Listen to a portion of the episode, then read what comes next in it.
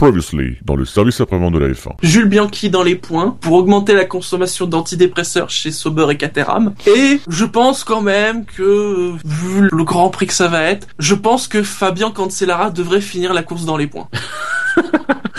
Quand c'est là, mais il court encore.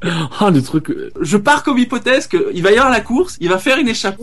Là, si tu veux, on est les, c'est les routes anglaises, c'est un peu tout est à l'envers. Il va se gourer, hop, il va sortir, il va se retrouver sur le circuit de Silverstone. Il fait la course, et là, à 4-5 tours de la fin, il fait un magnifique double dépassement sur les deux Toro Rosso. Hein, et hop, il marque deux points. Vous avez vu que maintenant je suis dit pour des risques. Au début, il prenait pas beaucoup de risques. Il pronostiquait Raikkonen dans les points. À l'époque où c'était pas prendre de risques. Et ben justement, moi je te dirais Raikkonen dans les points. Juste pour t'embêter, pour taquiner. Et moi, je dirais, Grosjean ayant l'habitude de surnager avec sa Lotus depuis le début de l'année, dans la pluie, euh, dans l'humidité anglaise, il va réussir à faire un top 8. Et il va gagner donc trois places. En 50 mètres nage libre, on- Non, non, à l'arrivée du Grand Prix, euh, être dans le top 8. Ça sent peut-être un 50 mètres, un 50, un, un 300 km nage libre, hein, je dis, on ne sait pas. Ça va dépendre de la météo. Non, mais, mais par contre, moi, je, je vois, je vois bien une Sauber dans les points. C'est-à-dire, on a plus ou moins appris que euh, l'écurie devait être vendue au moment euh, de Monaco, mais que ça s'est pas fait parce que d'un coup, Caterham a perdu un peu de valeur dans la mesure où Marussia a marqué des points. tu veux dire que les Arabo-Suisses auraient pu s'offrir Sauber à la place de Caterham Et là, euh, comme ils visent la dixième place et qu'ils y croient euh, pour battre Sauber, euh, j'ai bien envie que Sauber marque des points ce week-end et les foutre vraiment dans la merde.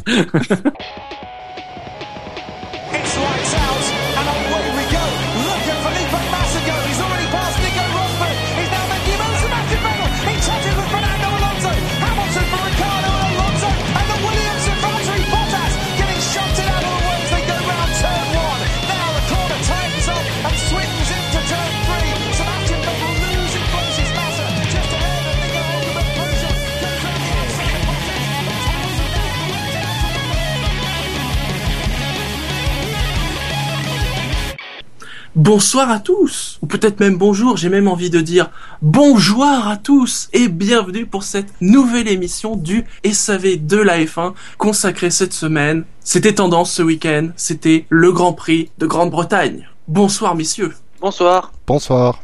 Bonsoir. vous allez bien? Très bien. Pour m- m'accompagner et vous accompagner, nous aurons donc Yassem, nous aurons Bouchard et Bonsoir. nous aurons Fab. Hello. Ah, changeons un peu. Vous avez vu le générique Il a pas planté. Non, mais il est toujours parti Mais en à quoi retard. Mais, mais Non, à il quoi part en retard. technique et du Nous ne dévoilons pas nos secrets. Non, pas tout de suite. Et comme d'habitude, la question traditionnelle, qu'avez-vous donc pensé de ce Grand Prix de Grande-Bretagne? C'était un Grand Prix très sympa. Tu veux dire les deux, les, l'heure et demie de course ou l'heure qu'il y a eu entre, au milieu?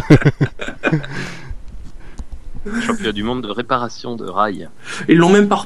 Oui, c'est vrai. Il m'a fait délirer Prost sur ce coup-là. Mais c'est là où C'est tu énorme. vois que, C'est génial. que Prost avait le, le souci du détail. Parce que toi, t'étais content, tu le trouvais bien, ton, ton rail tout réparé, c'était joli, c'était droit et tout. Puis non, lui, il manque la peinture. Dommage. Le sens du détail, tu vois, c'est c'est ce qui fait le, le grand talent de Prost. Ouais. D'un grand champion comme lui. non, sinon, sur l'heure et demie de course, quand même. Oh, c'est pas ennuyé. Hein. Sympathique. Oui, c'est plutôt sympathique ce Grand Prix. Oui. Même si euh, frustrant, effectivement. Encore une fois, pour la même raison à peu près. Mais bon, on en reparlera.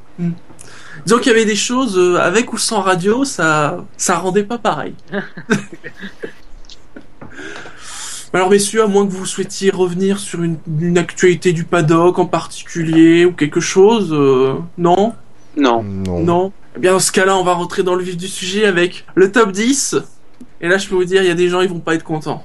Ah bon? Oh Ah, tu as Je le vu trouve très bien ce top 10. Tu as vu le classement? Très, très bien. Et donc, comme d'habitude, on commence par les pilotes qui ne feront pas partie du top 10 cette semaine. Il est 22e et ça tombe bien parce qu'il a marqué 22 points. C'est Adrien Sutil. Oh, ça c'est. Qui est su- qui- il est super, il est promis en partant de la fin. Ah, il est super, super subtil. C'est dur. Il est précédé par Esteban Gutiérrez qui a marqué 23 points. Max Chilton est 20e avec 30 points. Il est largement, entre guillemets, devancé par Pastor Maldonado et ses 64 points. Perez marque 60 points. Ericsson fait sa meilleure position avec une 17e place et 70 points. Euh, C'était un bel abandon. Kobayashi a marqué 71 points, comme quoi à la 16e place, hein, c'est joué quand même. à- Ouh Ça, c'est son passage dans l'herbe. Ouais, Ah. c'est son, rallycross. Ouais, ah, il a super bien évité euh, Ouais. Raikkonen. Là, je suis sûr, il y en a certains qui commencent à s'inquiéter. À la 15e place, il a marqué 211 points, c'est Romain Grosjean. Hein. Ça n'est pas très cher payé, parce que, bon, hein, dans le ratio euh, mètres parcourus, points distribués, Felipe Massa a quand même marqué 334 points cette semaine. Et pourquoi C'est- Mais il, Oui, il a, bah, on, va, parce, on va en parler après, on va en parler après. parce qu'il a réussi à atteindre les stands. À la 13e place, il a marqué 341 points, c'est Daniel Kvyat. C'est tellement Oh. mérité. Ah, À la 12e place, il a marqué 382 points, c'est Jules Bianchi. Oui, oui, oui, oui, oui. Et Mister Eleven. Vous remarquez que dans Eleven, c'est 11. 11, il y a le chiffre 1. 1, c'est comme euh, ce tour qu'il n'a jamais fini. Kimi Raikkonen a marqué 418 points. C'est pour la figure de style. Hein. Notons que le vainqueur a marqué 2782 points. Mais qu'est-ce Oh, que a- vous avez fait? Raikkonen, il a fait un, un ou deux tours, euh, bon, ah, sur, Sur lui, lui-même. mais euh, mais quand même, euh, faut quand même le signaler. Je crois qu'il a quand même réussi à arracher les quatre roues de la voiture, il me semble.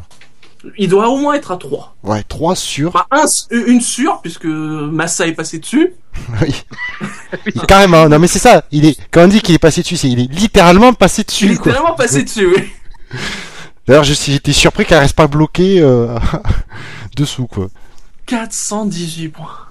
Même moi, je suis offusqué, quoi. c'est ce que, que j'allais dire. Même le fan, même un fan de Raikkonen est offusqué. Faut pas déconner non plus. On est- C'est Dino qui, qui prédisait que, que Raikkonen terminerait dans les points. Euh, moi, j'ai plutôt vu dire qu'il a terminé dans le pont, surtout. C'est Un pont qui surplombe la piste. À une lettre, comme quoi une lettre change à peu près tout hein, dans une carrière d'un pilote. Ouais, Même Massa, 14ème avec 334 points. Non, mais c'est toujours pareil, il y a cet effet. euh, Non, mais c'était pour son 200e Grand Prix, ça. Oui, voilà. Oh, faut il avait espérer. les 200 points de bonus. Non mais, Non, mais il y a toujours l'effet, euh, l'effet spectacle, euh, enfin spectacle involontaire. Quoi. Oui, oui. Oui, mais c'est mine de rien, c'est comme tu dis, t'as l'effet spectacle involontaire, mais c'est que mine de rien, sur cet accroche, avec cet accrochage, on a dû plus voir des images de Raikkonen et de Massa que de certains autres pilotes, qui eux pourtant ont fini la, la course. C'est ça qui est C'est dingue. certain, C'est certain. Les Toro Rosso, je sais, j'ai pas souvenir de les avoir beaucoup vus. Ouais, mais ils ont fini. Elle. Oui. Oui, mais il faut finir avec panache. Il aurait fallu finir en looping. euh, On faisait ça à une époque. Je Triple axel. Triple axel sur la ligne droite de Monza. Il y en a qui l'ont fait. Sinon, malgré tout, est-ce que d'autres euh, pilotes hors top 10 euh, vous ont titillé l'œil euh? Jet aurait mérité d'être dans le top 10, il a encore marqué des points. Ouais. Et il est devant son coéquipier. C'est pas normal de le voir Ouais. dans le top 10 comme ça. Verne, il va être dans le top 10, quoi. Ouais, mais ça c'est l'effet français, mais qu'est-ce que tu veux? Non, mais ce qui est terrible, c'est que Gviat, il était dans le top 10 là, là, là, il, y a, il y a deux semaines pour le Grand Prix d'Autriche. pas, qu'il a pas terminé. Oui. On, on l'avait pas vu avant d'ailleurs ce, ce, ce, ce problème. Et là, effectivement, il fait une, une course très sérieuse. Enfin, je crois qu'il est quasiment jamais en dehors du top 10. Et euh, comme en Australie, euh, comme euh, en Malaisie, je pense, il est encore boudé par les, les, le, Les plus bas qu'il est, le plus bas qu'il ait été, c'est 12ème. Il a toujours été entre la 8ème et la 12ème place. Ouais, voilà, ouais. Bah, il débute, il a pas de fanbase, il, voilà, il a pas des gens qui se mobilisent pour lui. Ah non, je t'interromps, il a une fanbase, c'est Dino. Mais il a au moins une fanbase. Ouais, mais Dino ne peut pas voter 15 fois. Oui. Ah, T'es sûr qu'il a pas trop Pourtant, il essaye. oui, c'est pas moi qui Normalement, le il voit hein, pas. avec certains pilotes, mais non, c'est pas possible. Non, sinon Bianchi qui est 12ème, c'est même pas son meilleur résultat cette année. C'est dingue. Ouais, mais quand il avait Ah. fini, euh, il avait fini combien à, à Monaco dans le, dans le top 10 Euh, Quatrième, bon, c'est sûr que c'est pas demain la veille qui va. Non, mais c'est c'est une vrai, quatrième c'est place. c'est une certaine euh, proportion que- qui est constante, quoi. Là, c'est il finit euh, 14e, il est euh, en piste, Non, puis il est. Dans, dans- dans l'absolu, il fait une bonne course, Bianchi. Euh, Oui. Il retient, euh, il retient quand même euh, des pilotes plus rapides que lui pendant quelques tours. Euh, C'est c'est quand même déjà pas mal euh, sur un circuit de, de vitesse. Après, voilà, bon, bah effectivement, il fait une bonne qualification qui conditionne euh, sa course, mais après. Euh, c'est- c'est- moi, je suis pas tellement choqué que, que Bianchi soit 12e parce que après tout, euh, il finit combien? 14e en, en course. Oui. Euh, Bon, on va pas, on va pas mettre devant lui des pilotes comme Maldonado, comme Gutiérrez, euh, voilà, qui s'accrochent dans les limbes du classement. euh. Ouais, puis c'est- beaucoup mieux aussi. Non, mais disons qu'il aurait pu être 11ème par exemple. Ah oui, bah ça, oui, Voilà. oui, mais s'il y avait une logique, on ne ferait Voilà. pas, ce, on ne ferait pas ce classement, on le prendrait le classement de la course. Exactement.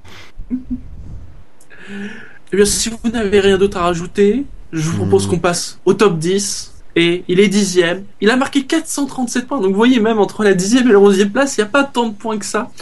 C'est Jean-Éric Vergne. Départ formidable encore une fois. Après, il, a, il est remonté, mais bon, il, a, il, est, il est passé devant des Marussia, des Sauber, des Lotus. mais bon, moi, personnellement, ça, ça, m'a- sa remontée, elle m'a pas du tout euh, ni surpris, ni, euh, ni bluffé, ni quoi que ce soit. Donc, euh, Ouais, pour moi, elle est surtout pas inaperçue.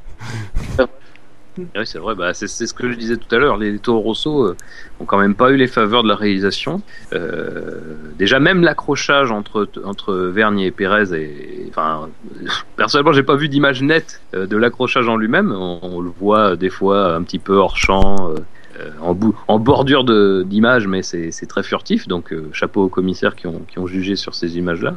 Et d'autres images, bien sûr. Euh, mais euh, bon, après. euh, de toute façon, les Toro Rosso étaient à ce niveau-là. Après, euh, c'est pas étonnant de les retrouver dans le top 10. Ils, ils ont la voiture pour euh, en ce moment. Euh, après, c'est sûr que c'est difficile de juger. On n'a pas de, on n'a pas vraiment de, de, de, point de repère sur cette course, quoi.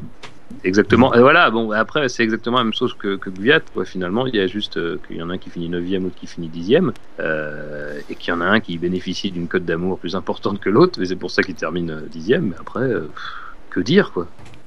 Bah, en fait, j'ai envie de dire, si, il a fait un exploit vers ce Grand Prix. Il a pas abandonné. Oui, c'est vrai. Pourtant, il a tout mis, tout mis toutes les chances de son côté au départ. Bah ouais. Il s'est même- trompé de Sauber, c'est pour ça qu'il s'accrochait. donne pas, il y a quelque chose qui coince, hein, qui gâche sa course. Euh, quand c'est pas un abandon, c'est un mauvais départ, c'est un accrochage. Je sais pas, enfin, voilà quoi. Après un mauvais départ, on peut considérer que c'est de sa faute. Ah mais oui, oui. Voilà. J'ai pas dit que C'est- voilà. sa faute. C'est Non, juste parce que- une petite cloche. Voilà, parfois c'est quelque chose d'extérieur, pas forcément toujours. On passe à la neuvième place? Allez. C'est un pilote McLaren.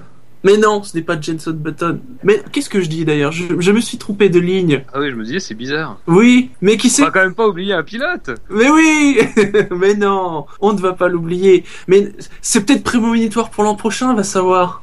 Eh, eh. Ah bon? J'ai le droit de rêver. non, mais il- comme une McLaren, il a un moteur Mercedes, mais il roule chez Force India, c'est Nico Hülkenberg. Il a marqué 473 points. On l'a quasiment pas vu. Enfin, moi, je Non. pas vu. Bah, après, en même temps, sur ce Grand Prix, je veux dire, euh, si on ne s'appelle pas euh, Hamilton, Rosberg, Vettel ou Alonso, C'est que j'allais dire. euh, on t'a pas vu, quoi. C'est faut bien le dire. Euh, Et Raikkonen et Massa pour d'autres raisons. mais Mais d'autant plus que d'autant plus que Hülkenberg, enfin ça s'est vu très rapidement euh, dans le dans, dans le week-end que les Force India étaient pas au point, en tout cas pas sur ce circuit. Euh, lui par quatrième, euh, bon déjà il manque son départ parce faut- faudra en parler aussi, mais il, il manque son départ. Euh, il est très rapidement relégué en 5 ou 6e position. Euh, à partir de là, il retient quelques voitures euh, sur le, enfin après le restart justement. Euh, il retient notamment Ricciardo à un moment qui ça permet à Alonso de passer.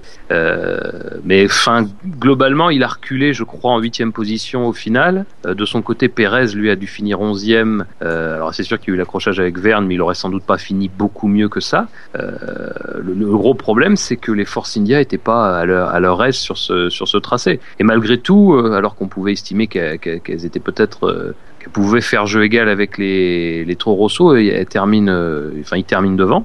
Euh, et puis c'est quand même le, le un des seuls pilotes à avoir terminé à chaque fois dans les points euh, cette saison. Donc euh, malgré le fait qu'il avait une voiture plus moins performante, il a il a réussi à faire une course solide, mais c'est vrai encore une fois quasiment invisible malheureusement sur cette course quoi. Bouchard? Non, rien à rajouter. euh, je suis entièrement d'accord avec Fab sur ce point-là. quoi. Yassem Idem. J'ai pas grand chose à dire sur la course. du coup. Eh bien, passons à la huitième place. Et lui, il est chez McLaren. Euh, lui, c'est sûr. Ah, peut-être pas pour longtemps. C'est Kevin Magnussen qui a marqué 568 points. un peu décevant. Enfin, je trouve que j'ai trouvé dans la course, il a vraiment manqué d'agressivité en fait. Il est super passif. Il a fait une erreur euh, quand il s'est fait doubler par euh, par euh, Alonso, je crois. Enfin, euh, il a subi la enfin, euh, Il a été très très transparent, je trouve, ce Grand Prix. Enfin, un peu décevant. Moi, j'imaginais qu'il allait faire un peu plus. Mm. Donc, euh, il aurait pu être un peu opportuniste en fait sur euh, sur la bataille entre euh, Alonso et Vettel, mais au final, euh, j'ai vu que là, il était plutôt attenti- euh, attentiste. Mais à part ça, euh, il n'a pas fait grand chose. Pas aussi déçu parce que na- même si bon, le chemin est long, on a l'impression que la McLaren a peut-être repris quelques couleurs ce week-end. Oui, ben, c'est le point positif en tout cas. Mm. Je sais pas si c'est vraiment la McLaren qui a repris du positif ou si c'est Button qui a vraiment fait bien Mm. fait marcher la voiture à Silverstone, un circuit qu'il doit bien connaître. Donc euh, voilà, l'interrogation reste pour moi.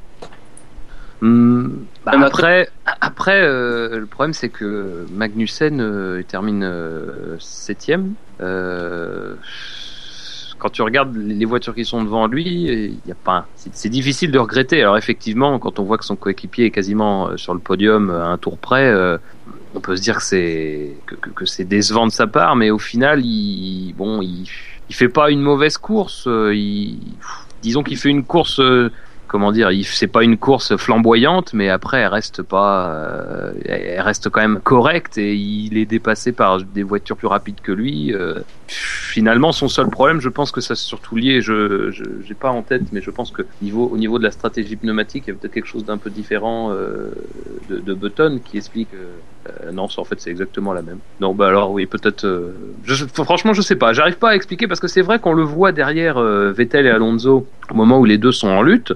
Euh, donc, comme on voit comme comme Vettel est, est rapide, euh, on peut se dire que effectivement lui pourrait en profiter, mais finalement il est jamais après. Euh, à- il est même pas à l'affût, j'ai envie de dire, euh, de cette lutte-là. Donc, euh, je sais pas, peut-être une plus mauvaise gestion de, de, de course. Je, c'est, c'est difficile à dire. C'est pareil, on l'a pas énormément vu. Hein. Au départ, on l'a vu au- parce qu'il était dans les trois premiers, puis il a lentement décliné. Je, c'est difficile à expliquer cette, cette course de sa part quand on voit celle de Button. L'expérience, sans doute. Ben, c'est ça. On passe à la place suivante. Allez. À la septième place, il a marqué 1404 points, gros écart. On a beaucoup entendu parler de lui à la fin de la course. On a beaucoup entendu parler. On l'a beaucoup entendu parler. C'est Sébastien Vettel. Ah, il est loin quand même.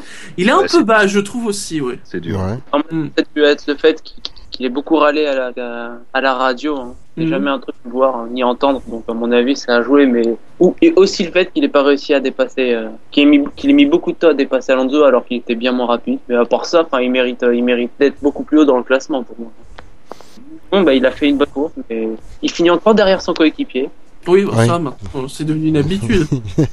Et, Et des ce qui est énormes, étonnant, même. euh, ce qui est étonnant dans dans la course de Vettel, c'est euh, bon au-delà du fait qu'il manque son départ et que ça, ça, ça conditionne quand même en, en grande partie ce qui suit parce qu'il se retrouve dans des, il se retrouve dans des positions bien moins confortables, il peut pas gérer autant la course, mais c'est que euh, quand son équipier euh, parvient à faire durer le, le, le train de pneus durs une, quoi, une, grosse quinzaine de tours après le, le restart, lui il arrive à le faire durer quoi. euh, 10, un peu moins de 10 tours. Et du coup, il se retrouve à devoir faire un autre arrêt supplémentaire pour chausser deux trains de pneus médium à la suite.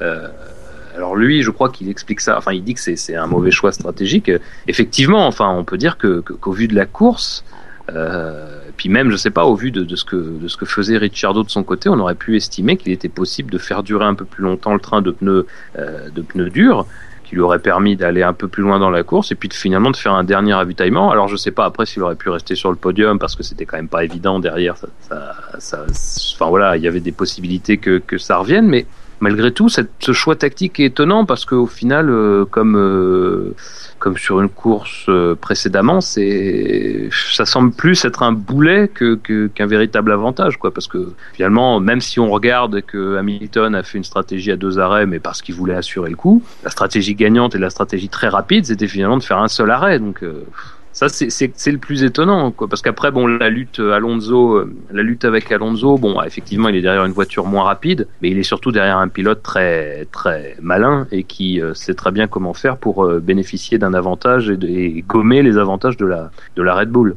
Donc moi, je trouve que le classement est septième, c'est un peu dur, quoi, parce que bon, sans dévoiler, voilà, il y en a devant lui qui n'ont pas, qui pas fait grand chose de la course, mais euh, mais voilà, enfin, c'est bien dommage et effectivement, encore une fois, il termine derrière son coéquipier, mais euh, c'est un petit peu les circonstances de course. J'aurais aimé voir ce qu'il aurait fait avec une tactique similaire, euh, mais bon, ça s'est vite mal goupillé puisqu'il est rentré bien plus tôt que que Ricciardo.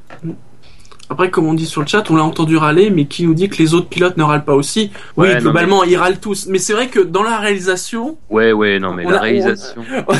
on entendait plus souvent Vettel râler que même Alonso. On l'a entendu râler aussi d'ailleurs sur ces événements-là, mais moins. C'est peut-être ça qui joue sur euh, l'impression perçue euh, et son classement.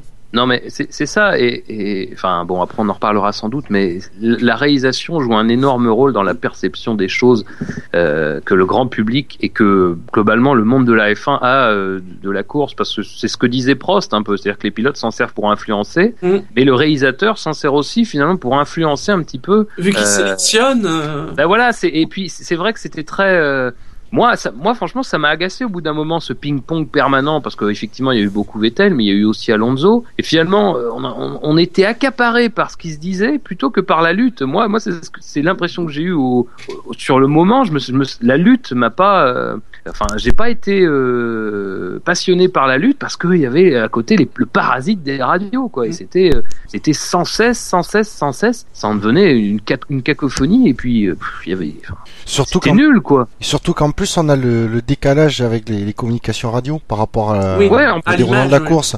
C'est là où, à la limite, ce sera plus intéressant dans l'émission on-board euh, que fait Canal. S'il nous l'est pas, c'est clair que là, on aura les communications au moment, quoi. au moment, ouais. Donc, on va voir vraiment où ils disent, euh, où ils communiquent. euh, là, ça peut-être, ça peut rajouter un plus, mais effectivement, avec le décalage, ça pourrit la, le, le duel. Et la, la FIA et les commissaires qui n'ont pas mis leur grain de sable euh, là-dedans en pénalisant l'un des deux, ça c'était très bien. Ouais, ça c'est bien. Ouais, Pour une fois, faut les, faut le- Faut, voilà, Faut faut, le le dire. Ils font rien, pour une fois c'est bien. Justement, quand il faut rien, il pourrait s'occuper des trucs qui se sont passés avant. Enfin bon, on en Mm. reparlera. On passe à la sixième place. Il a marqué 1524 points, mais il n'a pas fini la course. Il était leader, et puis bon, on sait ce qui lui est arrivé, c'est Nico Rosberg. Et encore une fois, on n'a pas eu de combat. Non, et pourtant, n'a pas eu on de le- duel. il arrivait, ça c'est sûr. Bah, c'est- moi, c'est un peu le, c'est un peu la question que je me pose. C'est-à-dire, euh, on sait que les, parce que c'est vrai que on l'a pas vu, je crois, euh, dans la dans la réalisation de Canal Plus, parce que euh, il me semble que qu'ils étaient sur autre chose, enfin qu'ils parlaient d'autre chose, mais il y a eu un message radio qui a été diffusé euh, au moment du, tour de mise en grille et qui concernait justement Nico Rosberg. Euh, et euh, enfin, d'après ses propos, c'est vrai que c'est là qu'il y a eu un, premier truc étrange. Alors sans que ça ait un impact sur une grande, enfin sur son début de course, euh, mais après, je sais pas à quel moment euh, finalement il a vraiment ces, ces, ces problèmes, à quel moment ça commence à influencer sa propre, euh, son propre rythme de course, parce que c'est vrai que c'était très étonnant de constater que quand euh, Hamilton est sorti euh, des, stands avec ses pneus durs, euh, il a tout de suite euh, fait des temps euh, vraiment une seconde au-dessus de ceux de, Rosberg. Enfin, déjà, ça c'était très très étonnant. Euh, je, je doute pas du fait qu'Hamilton aurait pu regagner du temps, c'est ce qui s'est passé d'ailleurs en fin de premier relais, mais est-ce que vraiment Rosberg était déjà à ce moment-là euh, toujours à fond? Euh, c'est- moi, c'est la question que je me pose, mais ça n'enlève pas moins le fait que c'est frustrant de ne pas savoir, quoi. parce Ouais. qu'on avait euh, les conditions pour qu'une belle lutte se, se mette en place. Lui dit euh, oui, j'aurais gagné. Bon, Ah, oui, mais sûr, ça, c'est sûr. pas sûr. Bah, il, il pouvait sûr, pas hein. dire autre chose. hein. non. Au moins, ça a le mérite de, de rééquilibrer au championnat. Oui, Mais c'est exactement. c'est- ça, Mm. c'est ça. Et on en discutait euh, pas plus tard que jeudi soir euh, sur euh, justement une phrase de, de, de Murray Walker qui qui m'a beaucoup plu. Et euh, voilà, dire, on a bien vu ce week-end que ça se joue à rien et que ce, type d'événement-là se répète. euh, et ça change totalement la physionomie du. Déjà, je sais pas vous, mais du samedi au dimanche, on a l'impression d'un changement. On était plus sur la même planète, on était plus dans, dans les mêmes conditions, on était plus dans le même contexte. Alors que finalement, c'est une boîte de vitesse. Hein. C'est pas grand-chose d'autre hein, qui a qui a joué en, en faveur de l'un et en défaveur de l'autre. Donc voilà, c'est il reste il reste 10 courses hein, et euh, ça peut être ça à chaque fois. Donc euh, mais après Il y Rosberg a quand est- même des, des Mercedes qui sont, je vais pas dire plus fragiles, enfin, il y a quand même un peu plus de pépins sur la voiture depuis, voilà, il y a eu l'Autriche, le Canada, euh, Oui, ça fait trois courses là que qui Ça cumulent fait alors trois que courses, voilà, qui Ah, cumulent. hein. alors que sur les premiers grands prix, à part le problème sur le d'Hamilton au Ouais, Canada, c'est ça. euh, au Canada, en Autriche, Euh, en Australie, non, oh là là, Australie. L'Australie. Désolé, je commence déjà à m'endormir. Euh... voilà, à part le problème en Australie, pendant 4 ou 5 courses, les Mercedes ont, ont tourné comme des horloges. C'est euh, c'est ça qui est étonnant, c'est que ça arrive d'un coup, quoi. Alors, ils restent sereins, ils ont raison, mais c'est c'est vrai que c'est étonnant, justement. Mais après, c'est c'est c'est c'est pareil. Hein, on en parlait pour Hamilton, mais moi j'ai envie de- d'en parler pour Rosberg. Est-ce que c'est pas son début de course qui qui d'une certaine manière aggrave un problème déjà sous-jacent? Parce que euh, le début de course de Rosberg est quand même tambour battant. Hein. Euh, euh, je passe les deux tours euh, qui, qui ont compté pour du beurre, mais le restart, bon déjà au restart, il, il prend une certaine avance et après il faut quand même se rendre compte qu'il prend jusqu'à 5 secondes d'avance euh, en quelques tours. Enfin, c'est quoi en deux ou trois tours Il a 5 secondes d'avance sur Hamilton qui est qui devient deuxième. Euh, bon, c'est il, va fort, il maintient le rythme d'ailleurs à un moment puisque Hamilton gagne très peu de terrain jusqu'avant le, premier arrêt au stand. Alors est-ce que c'est pas euh, voilà, est-ce qu'il a pas pris des risques en sachant qu'il y avait un problème Euh, Est-ce qu'il a pas pris des risques pour justement se mettre à l'abri je pense pas que ce soit le genre de Rosberg, hein, très franchement, mais mais voilà, on est peut-être sur des voitures qui sont, euh, euh, elles sont tellement, elles sont tellement bonnes, tellement parfaites, sont tellement proches de- d'une certaine perfection que finalement elles en sont peu plus fragiles, quoi. Après, est-ce qu'ils auraient pas euh, cherché à gagner de la performance depuis euh, peu pour éviter justement essayer de garder cet écart avec les autres écuries qui progressent et qu'ils euh, Oui. commenceraient à atteindre justement la limite de fiabilité de, de la voiture Bah ça oui, qu'ils essaient quand même malgré tout, malgré leur avance, de continuer à progresser, c'est tout à fait normal. Bon, après, euh, voilà, malgré, comme je disais, ils, ils restent sereins. Ils, ils ont quand même encore un, un bon matelas. De toute façon, euh, la course a encore prouvé qu'ils pouvaient l'être. Hein. Oui. Après, c'est vrai que la configuration de la course euh, les a en plus aidés parce que finalement, leurs plus gros concurrents étaient quasiment repoussés tous en, milieu de- en fond de grille. Donc, euh, Bah non, parce que Vettel euh, deuxième sur la grille, il était, c'était un, ouais, en plus on savait que la, sait que la Red Bull est quand même performante, c'était un sacré, ça peut être un sacré danger. Tu sais pas comment ça va- pouvait passer au départ, mais finalement les, parce que bon, tu Ah, peux enfin- pas dire que Ferrari c'était un concurrent bah. Ferrari, euh, je sais pas moi. Je, je...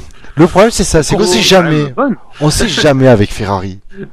Quoi. Ah non, mais après, moi, c'est vrai que bon, je m'appuie sur ce que j'ai pu lire lors des essais libres et, et, euh, au niveau des rythmes de course, euh, bon, effectivement, Red Bull était bien, mais Red Bull, les- enfin, Red Bull, ça reste un moteur Renault qui est quand même pas très menaçant à ce niveau-là. Euh, Surtout sur un circuit de vitesse. Encore une fois, je veux pas dire que Red Bull aurait pas été capable de, de poser des problèmes, mais pour, enfin, voilà, Vettel n'en a pas posé. Et je- moi, je m'appuie là-dessus. J'ai pas trouvé que Vettel était plus menaçant qu'un autre. Euh, après, moi, à mon avis, le vrai problème, c'était surtout les Williams. Et le problème, c'est que les Williams se retrouvent repoussés. Donc, il y en a une qui est, plus là au départ et il reste plus que celle de Bottas. Et Bottas, il est euh, au restart, au bout de trois tours, il doit être 5 ou 6 Enfin, c'est impressionnant. Je, je, je, je revo- je revoyais sa course australienne. En Australie, il part, euh, il, enfin, il se retrouve en fond de grille et il remonte à une vitesse ahurissante. Donc, bon, c'est, encore une fois, la configuration de course les a aidés à être assez tranquilles. Euh, et malgré et malgré ça, euh, il- voilà, il y a eu ce, ce petit problème, cette petite anicroche. Bon, oh, ça reste, enfin, comment dire. C'est, malgré tout assez périodique, ça reste assez facilement gérable au final hein, pour, pour eux, mais, euh, mais voilà, eux ne sont pas invincibles, mais le problème c'est que ils peuvent se permettre de rouler à 90% hein, Ouais, actuellement. c'est ça. Et puis, puis que s- si l'un abandonne, euh, ça mais en- n'empêche ça n'empêche pas une victoire assurée en plus, tu vois. donc, Mais c'est euh, ça, mais et le Canada, le Canada, c'était criant parce que, enfin, faut quand même, ils finissent, enfin, Rosberg finit sa course sans MGUK et sans MGUK, il fait deuxième. Il fait deuxième. Non, mais c'est, c'est, c'est, c'est- voilà, faut, faut, se- faut se souvenir de ça. Faut pas se rappeler. Je pense que se rappeler de, de là où ça va bien, c'est, c'est pas très pertinent parce que, voilà, au final, ça, n'a- ça n'apporte pas grand chose parce qu'à un moment, ils peuvent gérer la course comme ils peuvent pas la gérer. Je veux dire, on se souvient de la fin du Grand Prix de Bahreïn, ils collent 25 secondes à tout le monde en, en 15 ou 20 tours. Euh, donc voilà, ça, c'est, c'est pas très. Ce qui est pertinent, c'est quand ça va mal et quand ça va mal, ils peuvent aussi être capables, en capacité de, de gérer ça, même avec des défaillances. Faut pas Oui. que ça se produise tout le temps, mais ils vont pouvoir changer des pièces aussi. Et voilà, c'est l'important, c'est de construire, c'est de bâtir une avance, parce que là, mine de rien, même avec une voiture qui abandonne, au classement constructeur, ils ne perdent de points sur personne. parce que Red Bull inscrit 25 points, avec la victoire d'Hamilton, Mercedes inscrit 25 points. Voilà, c'est une opération blanche, alors que eux ont une voiture qui n'a pas terminé. À la cinquième place, il a marqué 1566 points. C'est Jenson Button. Bah, anonyme aussi, hein. mais il a fait une course solide globalement. Donc euh, bon. Il est arrivé quatrième, il aurait pu, avec un ou deux tours en plus, euh, arriver faire un podium, mais Mm. ça reste un des meilleurs résultats de McLaren cette année, donc euh, à mon avis, il va pas s'en plaindre. hein. Oui, surtout oui. On l'a pas vu beaucoup lui aussi. En même temps, c'est un peu, c'est un peu une course de Button quoi. Enfin, on le voit rarement en course moment. Donc euh, Bah, ah, en ce moment, on le voit pas beaucoup parce qu'il est loin. Surtout ça. se Là, euh, au niveau. Enfin, si on a. Mais Mac- McLaren, euh, globalement, c'est une équipe qui a bien profité, qui a bien su tirer parti de la qualification. Mm. Euh, ils le- sont au niveau du rythme, ils sont pas avec les meilleurs. Ça c'est d'ailleurs ça s'est un peu vu en course. Mais malgré tout en qualification, ils parviennent à se placer. Mieux encore, ils parviennent à y rester et même à progresser un petit peu parce qu'ils sont 2 et 3 jusqu'au jusqu'au moment du restart. Euh, après bon voilà, alors il y a, le, il y a- effectivement Magnussen a une course un peu moins facile mais mais Button gère très bien sa course euh, au point de voilà d'être en capacité de jouer le podium avec pourtant une voiture qui semble euh, moins moins performante que la Red Bull. Euh, donc voilà, enfin, pour, pour McLaren, c'est le week-end idéal. D'ailleurs, ils en étaient très satisfaits après la en, course. en, résul- en résultat global, c'est le meilleur week-end depuis l'Australie. Ouais, voilà. Non, mais l'Australie, c'était, euh, voilà, c'était le premier. Il y avait quand même une certaine retenue. Euh, bon, bah, c'est sûr que pour le symbole, Button euh, ce jour-là sur le sur le podium, ça aurait été beau. Euh, mais euh, mais bon, on peut pas. Ça, je veux dire, la stratégie de, de, de Ricciardo est tellement bien menée que tu peux pas tellement. euh, Et puis, ils ont une McLaren. et puis ils ont une McLaren. Par contre, juste Button, il s'est fait quand même avoir sur un bleu sur le restart. hein. Euh, parce que là, Rosberg, je sais pas combien il lui colle d'avance, mais moi j'ai jamais vu ça en Formule 1. Euh, c'est dans c'est dans la dans la dernière ligne droite avant le dernier virage. Euh, Rosberg ralentit en ligne et derrière Button euh, zigzag toujours pour faire chauffer ses pneus. Bah Rosberg là, il, il- tout simplement, il réaccélère. Button est toujours en train de tourner le volant. Voilà.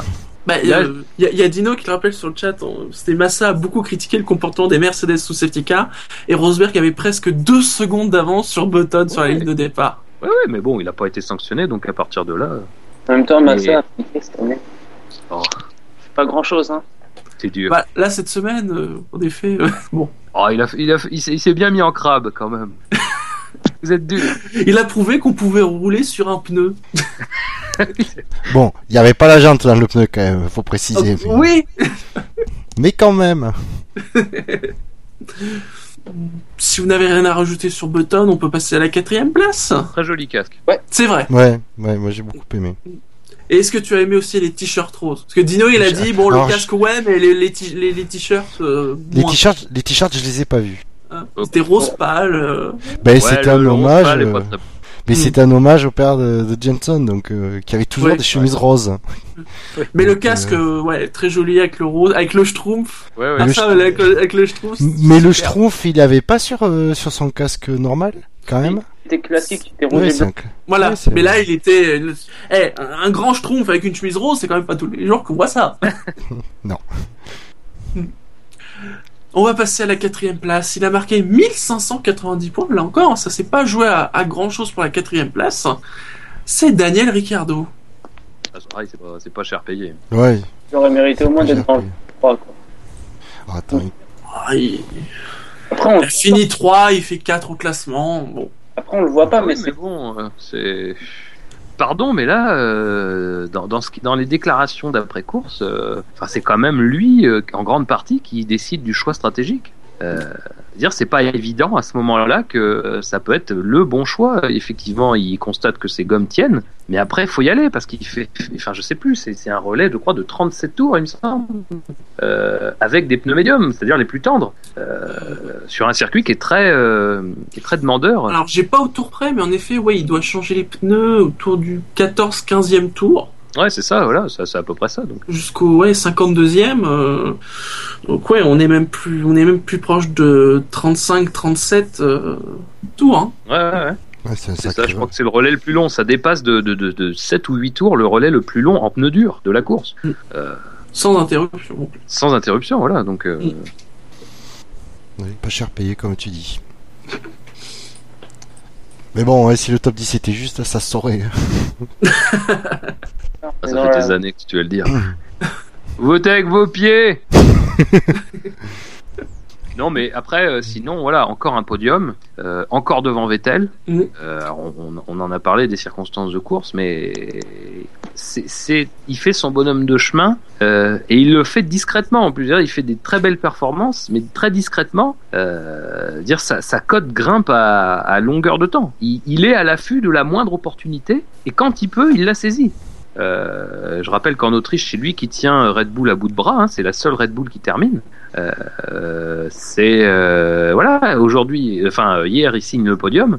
Voilà, c'est il, tient la baraque. Hein, il tient la baraque en ce moment. Et c'est vrai que lui a des choix de a des choix stratégiques heureux. Il a la baraka. Euh, bah, son coéquipier et puis globalement son équipe pour son coéquipier a des choix un peu moins euh, un peu moins heureux. Et euh, c'est vrai que personnellement, je, je l'aurais pas vu sur le podium, mais au moment où ils choisissent de, de, de, de- d'aller pour un arrêt, euh, je donne vraiment pas cher de sa peau. Alors effectivement, un tour de plus, euh, je pense, c'était fini. Mais voilà, quand même.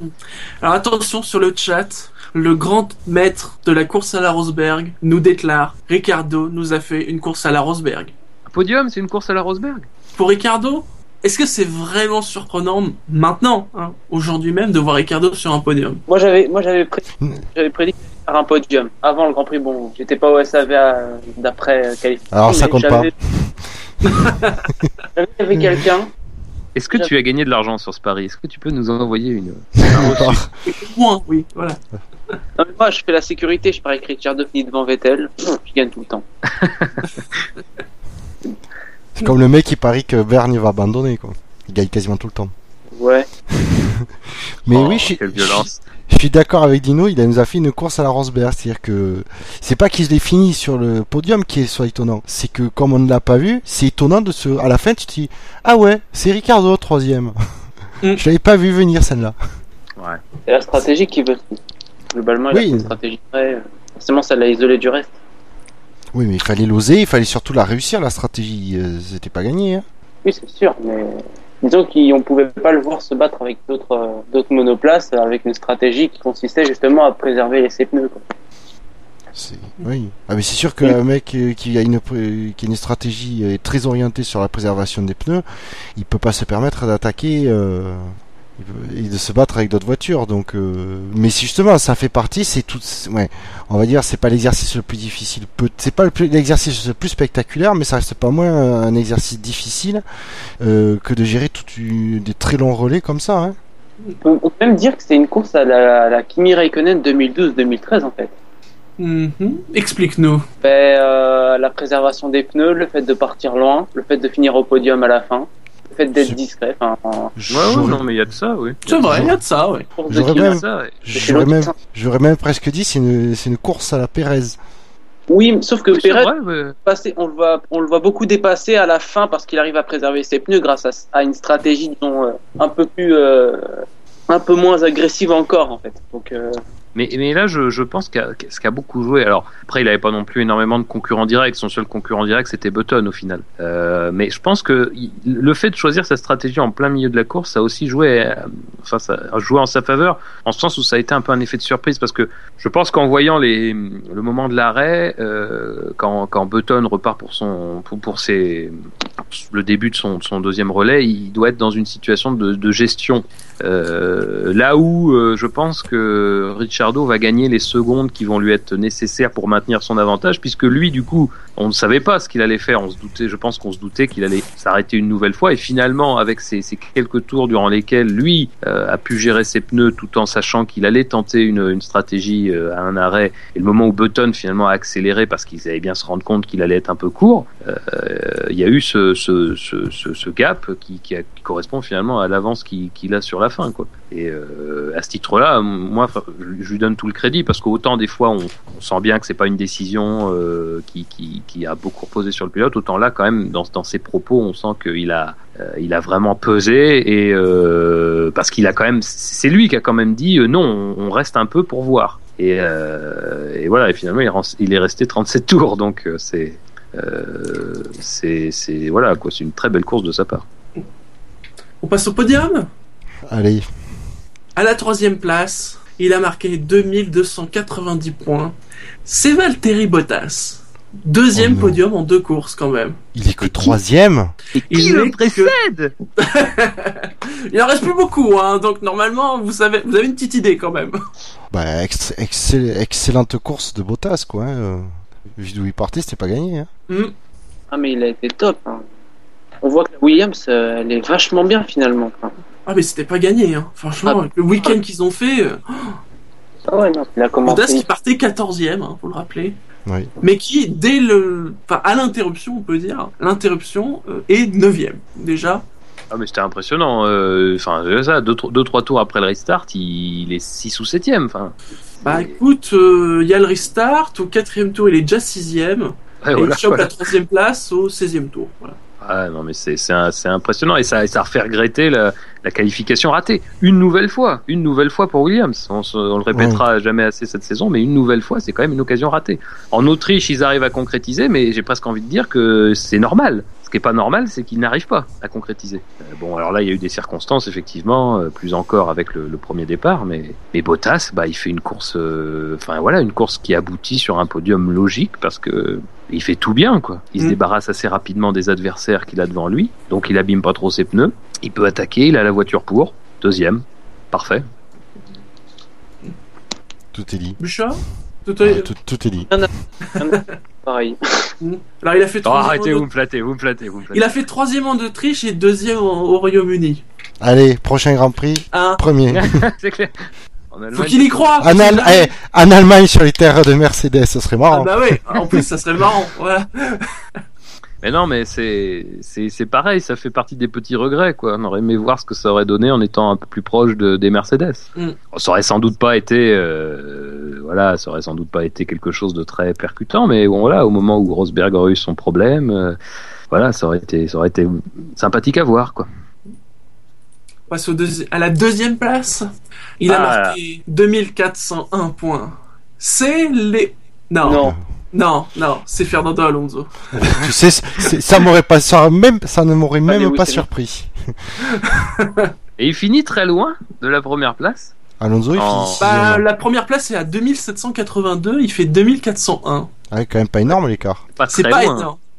Bah, Par contre, euh, la course, lui, Alonso, il est sixième à 60 secondes du premier. Il a fait une belle course, mais de là, à le mettre deuxième.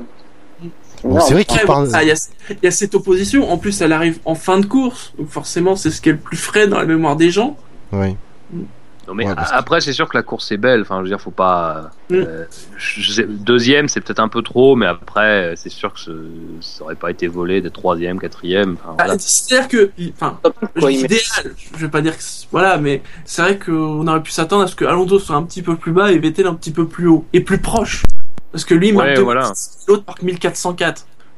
Ouais ouais non non mais c'est ça. C'est euh, ap- après bon c'est c'est comme c'est c'est un peu c'est un peu comme Bottas. Il a la voiture pour faire ce qu'il fait aussi. Euh, il est assez, lui aussi est assez efficace dans ses dépassements. hein. Je, comme je disais tout à l'heure, il profite à un moment de la lutte entre Hülkenberg et, et Ricciardo qui, qui, voilà, qui tournent en rond pour, euh, pour, pour se jouer d'eux. Euh, bon, après, en plus, il a cette pénalité qui se rajoute. euh, Mm. Mais c'est vrai que la, la Ferrari c'est quand même très Ah, très, bah, justifié, Alors, oui. ah, bah, Pour le coup, je, je, alors, je, je suis surpris, c'est que il, il pouvait pas pousser la voiture pour la mettre sur ses marques. Bah, non, non, parce qu'il parce est que- Bah, je, avancé. je me doute bien que non, sinon il l'aurait fait. mais Non, mais le truc, c'est qu'il est trop avancé au moment en plus où les. les... Puis lui, il est en, en, en queue de peloton, donc forcément, il... enfin, les feux vont s'éteindre. Donc, euh, non, non, bah. Mais comme ça a été dit, on a un peu l'impression qu'en fait, il, pense, il pensait peut-être que il devait se garer en fait une ligne devant et il s'en est rendu compte trop tard, quoi. Et voilà, il avait une bonne moitié de voiture euh, Ah, devant mais sa pour, place. pour moi, clairement, c'est euh, c'est Bottas d'ailleurs qui est devant lui sur la grille, qui euh, qui l'induit en erreur. Oui. Et, euh, donc faire effectivement Alonso dès qu'il se rend compte, il s'arrête. Tu as la moitié de la voiture qui dépasse, donc on peut pas dire que ça se jouait à- au centimètre Ah non, près. pas hein. non, non, Non, c'était non, vraiment indiscutable. Non, non, non, parce que tu sais pas euh, face à une tifosi de mauvaise foi. euh, tu, tu C'est un tifosi marseillais. Ouais, voilà.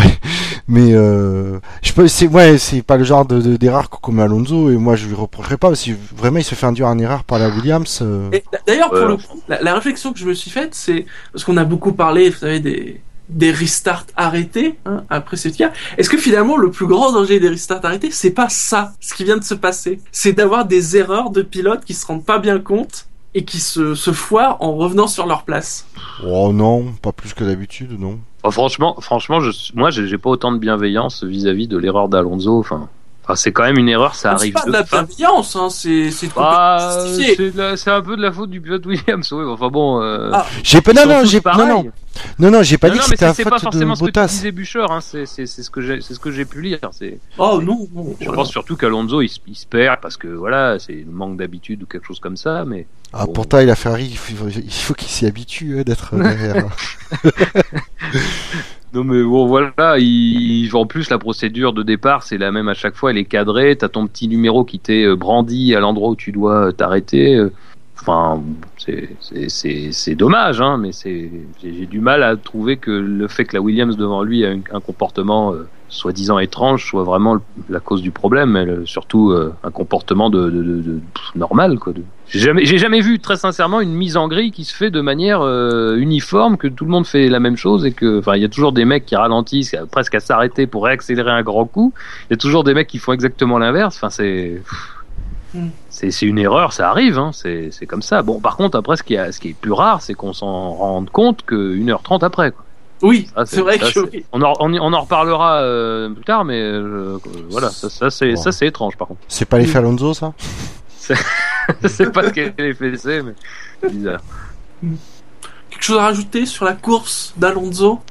Bah globalement quand même une, une- une très belle course. Quand même. Ouais. C'est- Il y a Oui. rien à dire à ce Mm. niveau-là. C'est c'est une belle course. euh, voilà, avec en plus euh, c'est vrai que je, lis un peu Dino sur le sur le chat. C'est vrai qu'elle est elle est presque plus rendue plus belle que celle de Bottas euh, par le fait que en plus il y a cette lutte avec Vettel qu'il tient en respect avec une voiture moins rapide en lui faisant à peu près tous les coups possibles ralentissement au plein milieu du virage, trajectoire croisée, tassement. C'est une belle lutte virile et, et Alonso a encore démontré que il avait la, la, la moelle pour euh, pour ce genre de choses. Et donc euh, c'est c'est moi je trouve que c'est une course à la fois bonne et, et rassurante quoi. Mm. Voilà, le- deux champions du monde qui s'affrontent et euh, vraiment à couteau tiré. D'ailleurs c'est c'est extrêmement tendu. Enfin c'est Oui, c'est c'est pas c'est- c'est c'est pas habituel une lutte finalement aussi tendue euh, que seule. D'ailleurs une une voiture moins rapide retenant une voiture plus rapide peut nous offrir hein, d'ailleurs aujourd'hui en Formule 1 donc euh, c'est une très belle course de sa part Enfin, je vois sur le chat, il y, a, il y a Dino et il y a Didier JQ, ils sont d'accord avec moi. On aura peut-être des, enfin, certains pilotes vont peut-être avoir des mauvaises surprises lors des restarts. Ou plutôt après, quand ils vont avoir le signal des, des commissaires. C'est vrai que si tu as un gros changement entre la- le premier départ et le deuxième de position Oui, pour un voilà. pilote, tout ça, effectivement, ça Mm. peut le. Par exemple, s'il part euh, du à droite, euh, il est parti la première fois à droite et puis après il part à gauche ou inversement. euh, c'est vrai, peut-être, je sais pas. On verra, on verra bien. On va aborder celui qui a triomphé sur ces terres, qui a triomphé au classement du, du SAV cette semaine. 2782 points. Vous avez été 169 à voter d'ailleurs, je le précise. C'est Lewis Hamilton, bien évidemment. Ah, Il a eu le résultat qu'il fallait, quoi. 25 points et abandon de, de Rosberg. Bah, pour une fois que c'est en sa faveur. Oui, voilà, au moins ça rééquilibre. Bah, le championnat est légèrement relancé. quoi. Ah Allez, oui, le parce ch- que quand même, euh, là, 4, points, c'est rien. euh. Ça réduit un peu voilà, les, les efforts de Rosberg à néant. Alors, même si c'est pas vraiment des efforts vu qu'il a profité des, des problèmes d'Hamilton. Bien mais sûr. Voilà, euh, ça va être très serré jusqu'à la fin de l'année quand même. hein. Même si c'est ça reste dommage que j'ai l'impression que le titre va jouer sur ça, quoi, sur des erreurs, sur des problèmes techniques. Enfin, c'est dommage. Bah, forcément, hein, euh, on arrive à un, à un niveau tel d'opposition et à un niveau tel euh, de performance des Mercedes par rapport aux autres que oui, c'est c'est les détails. C'est oui, même mais- pas c'est même pas ça qui, est dommage par rapport au fait qu'il n'y ait pas eu de bagarre entre les deux pilotes sur cette course, sur le fait que le titre, euh, c'est pas une loterie, mais presque, quoi. Ça dépend vraiment de la fiabilité, quoi. Après, bon, je vais pas demander à ce qu'il y ait un, un résultat comme, euh, enfin, un, un règlement comme en 88, quoi, mais ça reste un peu dommage de voir que le championnat il va peut-être se jouer sur euh, sur un Bah. problème de boîte de vitesse. Quoi. Mm. Ap- ap- Après, euh, si, si, si on, bon, alors la course, euh, bon, il n'y a pas grand-chose à analyser de sa part parce que voilà, il est vite débarrassé du problème. quoi. Euh, il prend un bon départ, euh, enfin surtout comme tout le monde, il profite du mauvais départ de Vettel et de Hülkenberg. Après, il fait son chemin très rapidement parce que voilà, c'est une Mercedes contre des McLaren, c'est c'est c'est la meilleure opposition possible à ce moment-là.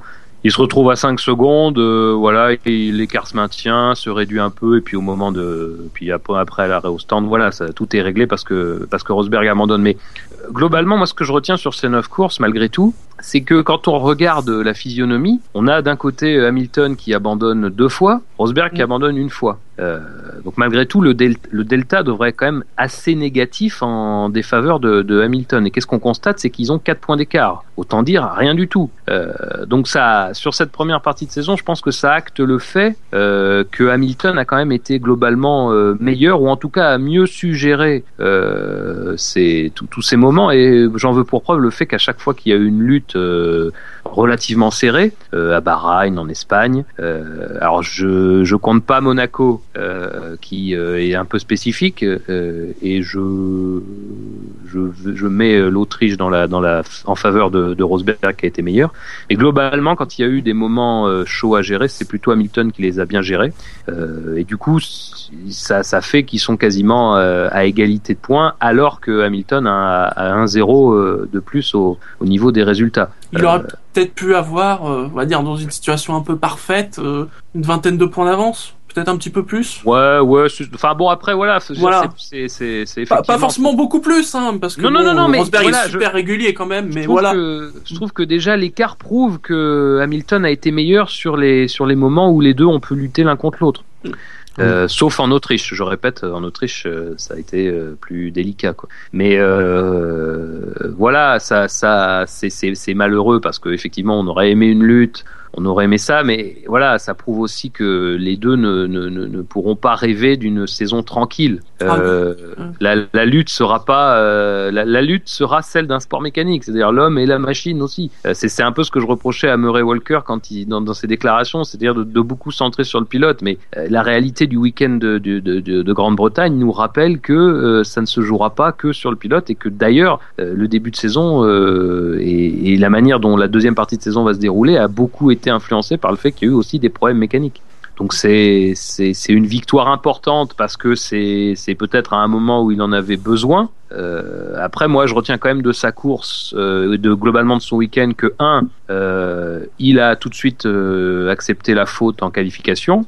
Que deux, tout le monde a dit qu'il était revenu avec un état d'esprit positif le lendemain. Et que trois, et ça je pense que c'est peut-être le plus symptomatique, c'est sa réaction après l'arrêt au stand manqué. Encore une fois, Euh, il perd une seconde 4, une seconde 5 sur l'arrêt. Euh, sa réaction première, c'est de dire euh, c'est pas grave les gars, mais faudra faire mieux la prochaine fois. Donc moi, tout ce que j'ai entendu un petit peu le samedi soir, ça m'a bien fait rire parce que déjà je trouvais pas qu'il y avait de justification à ce qu'on dise que Hamilton était dans la NAS et le lendemain l'a prouvé parce que même dans une position où il était même pas encore sûr de gagner euh, le Grand Prix, il était dans un état d'esprit plutôt serein parce que on est à mi-saison, parce qu'il reste 10 courses et que voilà, on ne sait pas ce qui peut arriver et 10 tours plus tard, euh, Rosberg abandonne. Mm. C'est faut faut pas qu'on l'oublie cet aspect-là, faut qu'on arrête de penser euh, toujours euh, euh, dans l'immédiat du résultat de la course qui vient de se dérouler. C'est une saison, c'est global, il n'y a pas de il y a pas de raison de tirer des bilans à chaque fois. Faut pas qu'on faut pas devenir comme le foot ou comme euh, d'autres disciplines comme ça où on tire des bilans euh, d'une journée à l'autre et qui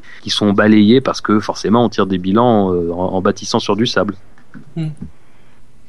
Quelque chose à rajouter sur la, la course d'Hamilton?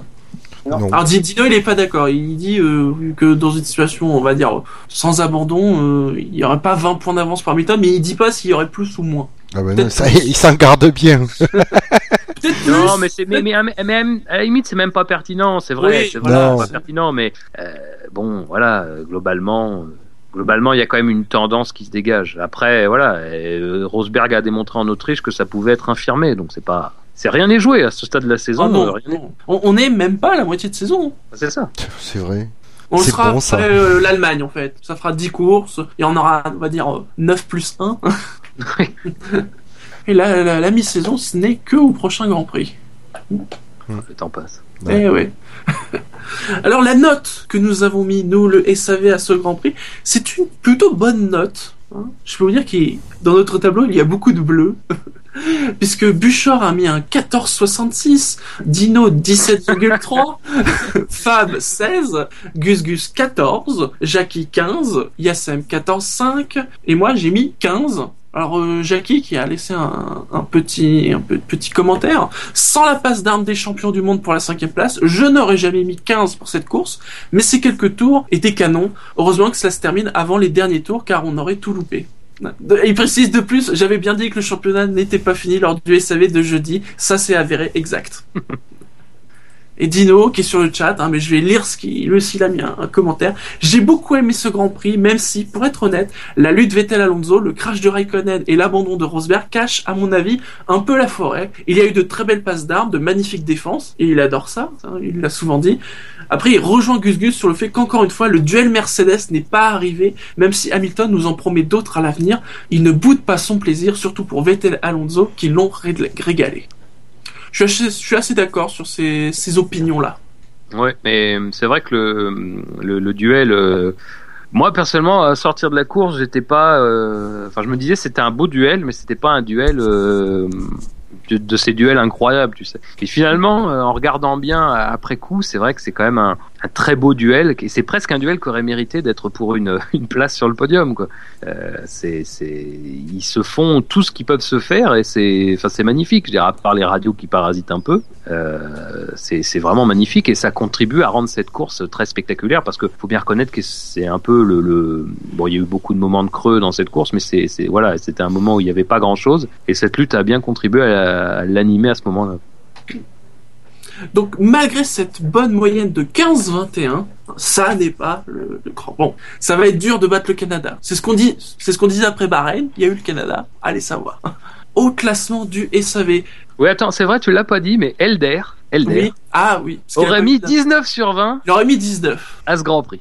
T'es sûr Il aurait pas mis 1 1,9 non, il n'y avait pas de virgule, on a bien vérifié. Il l'a même répété sur Facebook, sur Twitter. Oui, il l'a dit au monde. Il l'a dit, au il nous a envoyé des courriers aussi, recommandés, en mettant je mets 19 à ce Alors. Di- Dino précise quand même que Elder note aussi sur 32,54 certaines choses.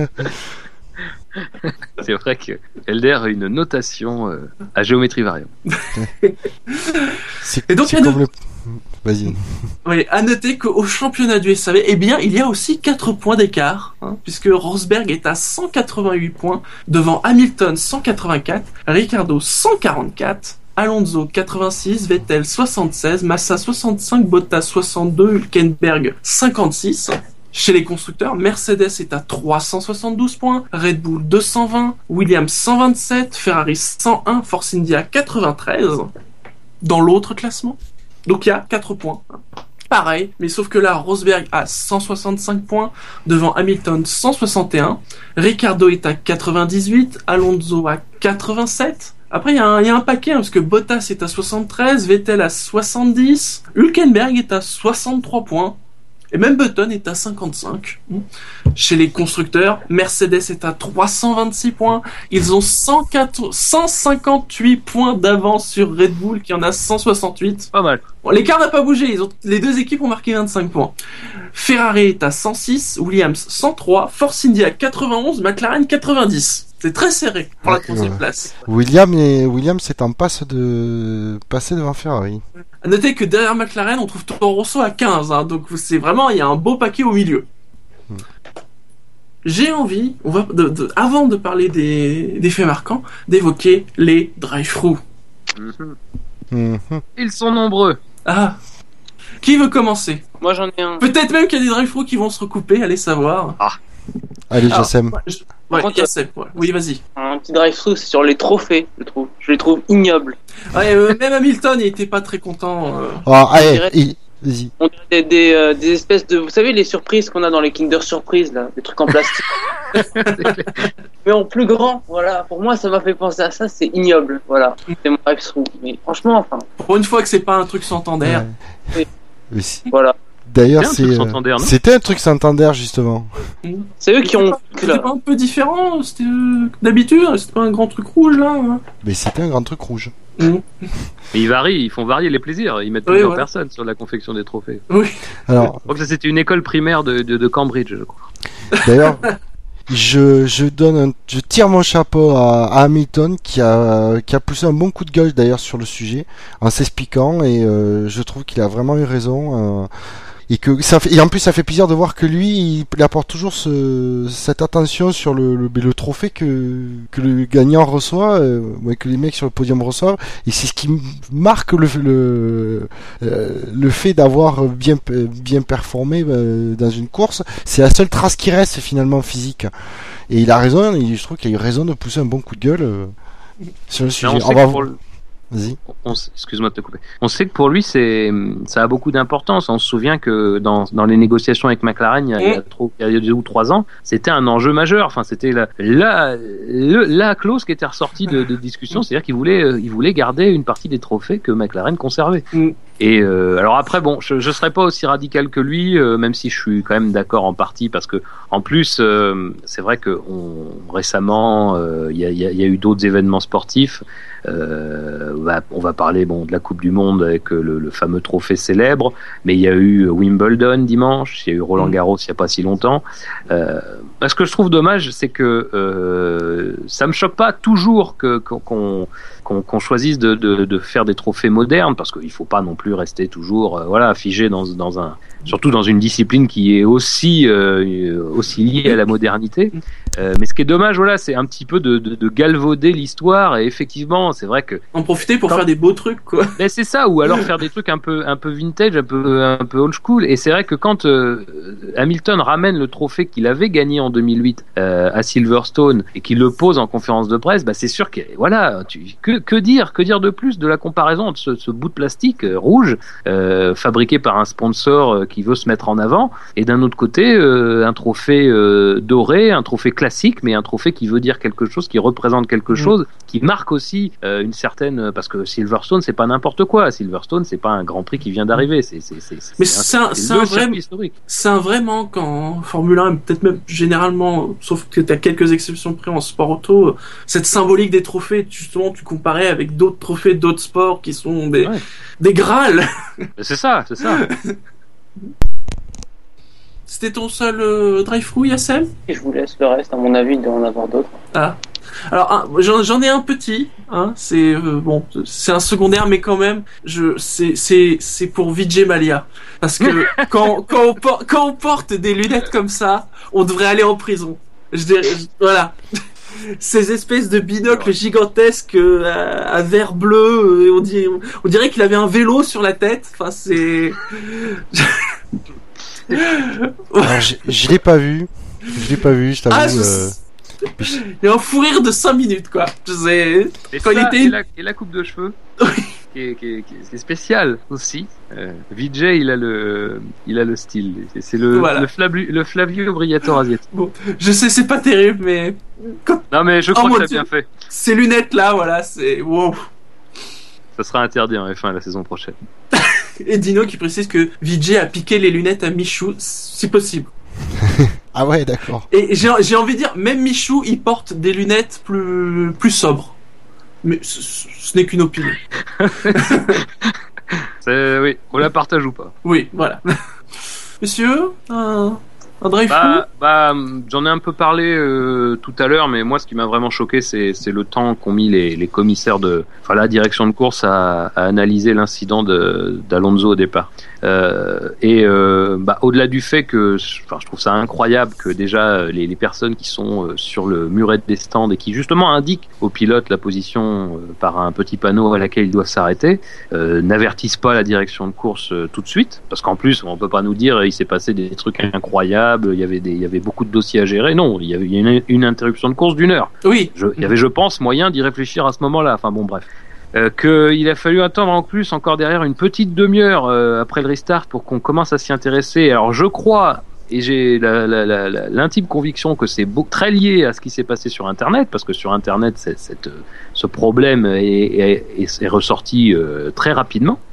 Alors c'est vrai que tout à l'heure, Dino sur le chat disait que le, le, le cas de Massa en 2010 en Belgique était ressorti euh, euh, très tard, c'est vrai aussi, mais bon, euh, moi ce que ce que j'estime euh, nécessaire, c'est qu'on ait des commissaires attentifs et que si des informations euh, sortent, ça soit relayé. Euh, mais c'est surtout le fait que pour moi, c'est un avantage, enfin ça représente, ça constitue pour le, le- la personne qui fait la faute un avantage considérable. Je veux dire, passer passer une une demi-heure de course, j'enlève l'heure de, de de réparation des rails, passer une demi-heure de course en sachant qu'on a une épée de Damoclès au-dessus de sa tête, mais qu'elle n'est pas encore euh, investiguée par euh, les commissaires, c'est constitue un avantage considérable et ça modifie euh, indubitablement la, la, la manière de rouler. Euh, Alonso sait très bien qu'il est, euh, qu'il est, enfin, qu'il peut être sanctionnable puisqu'il puisqu'il peut pas faire autrement. Euh, et donc forcément sa course s'en retrouve changée. Alors à la marge sans doute, il avait la voiture qui lui permettait de faire une course agressive sans doute, mais mine de rien sa pénalité lui a, lui, a sans doute coûté moins cher que s'il l'avait, euh, s'il avait eu à la, à la, à la, comment, à la respecter directement. Donc euh, voilà, je trouve ça dommage et encore une fois, euh, c'est bien d'avoir de bonnes intentions, de vouloir s'occuper de certains problèmes, euh, de vouloir être moins sévère dans d'autres cas. Mais il y a aussi des, des, des, problèmes qui peuvent être réglés très rapidement et qui restent euh, qui reste très euh, très mal géré. Et, c'est vrai qu'Alonso a en plus raison quand il dit qu'en 2010 euh, Massa avait pas été sanctionné. Ça avait fait un peu rire tout le monde après coup qu'il ne soit pas exactement à son emplacement de départ mais ça constitue une faute aussi qui doit être sanctionnée. Euh, et on peut pas laisser passer ça parce que c'est aussi prendre un avantage même si c'est peu même si c'est 2 mètres c'est aussi prendre un avantage sur les autres au départ. Euh, et voilà c'est pas normal que qu'on ne réagisse pas en temps et en heure. Bouchard, tu as un drive-through? Non, parce que sinon c'est toujours le- la même rengaine qui me, qui, qui ça me, ça me sort par les yeux tellement ça m'énerve pendant la Là, course. mais- Non, les- le réalisateur, putain, le réalisateur. mais mais c'est, encore que j'ai noté avec quelques progrès, mais faut les chercher quoi. Ça, ça me saoule Ah. ça. Mais vraiment, ça, ça pourrit l'expérience quoi. C'est- on n'est pas gâté en ce moment hein, parce que la Coupe du Monde aussi on n'est pas gâté par les réalisateurs je trouve Pire la Coupe Oui. du Monde. C'est vrai que en regardant France-Allemagne, à certains moments, je me suis demandé si c'était pas le frère jumeau du type qu'il y avait à la F1. Non, mais c'est ça, c'est c'est c'est terrible. D'ailleurs, je conseille euh, à ce propos sur la réalisation des matchs de foot de la Coupe du Monde, mais ça peut s'appliquer à, à, à la plupart des sports et, et la F1 ça en fait partie. Excellent article sur les, les cahiers du foot euh, qui concerne ce point-là, ce- cette réalisation, la gestion par les réalisateurs français d'ailleurs, qui sont le Mhm. plus souvent ceux qui abusent et, et, et abusent. Et, le fait qu'on perdait du temps de jeu. Enfin, Bah, c'est ça, on perd des ralentis très longs et tout ça, ça on perd bouffe du sur temps le de jeu, temps de on jeu. perd euh, en, en lecture de, de l'action et en F1 c'est un peu pareil. On, Mm. euh, la volonté de, de rendre spectaculaire quelque chose qui ne l'est pas forcément parce que c'est le déroulement normal d'une course c'est le déroulement normal d'un match de, de, de foot fait que on en arrive à faire à multiplier les plans rapides, à multiplier euh, les plans courts sur des sur le public, sur les sur les garages quand, en ce qui nous concerne et euh, bah, ça constitue euh, quelque chose qui, qui, qui gêne la, la lecture de la course et surtout que la plupart du temps et en Formule 1 c'est c'est assez criant, c'est qu'on loupe des événements, on loupe des dépassements euh, parce que la volonté c'est de faire croire qu'il se passe quelque chose alors qu'en plus il se passe vraiment quelque chose. Alors Voilà. Dino, Dino sur le chat, nous, lui, lui, il trouve que le réalisateur a été bon pour une fois. Et par contre, il précise qu'à la Coupe du Monde, ce ne sont pas des réalisateurs, mais des pervers. ah, voilà. Euh, juste, j'aimerais revenir sur un point finalement. On a évoqué, mais on n'a pas beaucoup parlé finalement, c'est de l'accident et de l'interruption. L'interruption qui a donc duré une heure. Alors, on, on a entendu Niki Loda, Niki Loda qui disait, oui, bon, finalement, euh, euh, il est peu probable que quelqu'un se refoute euh, dans le rail, on n'a qu'à repartir tout de suite. Alors je l'aurais pas fait l'audace sur ce coup-là, mais vraiment. hein. Quand même Ça, c'est- un peu la, la pensée des années 70, euh, 80. Ah mais non non c'est les années 60 mais il a pas du tout évolué sur le sur ça quoi mais si je comprends pas quoi.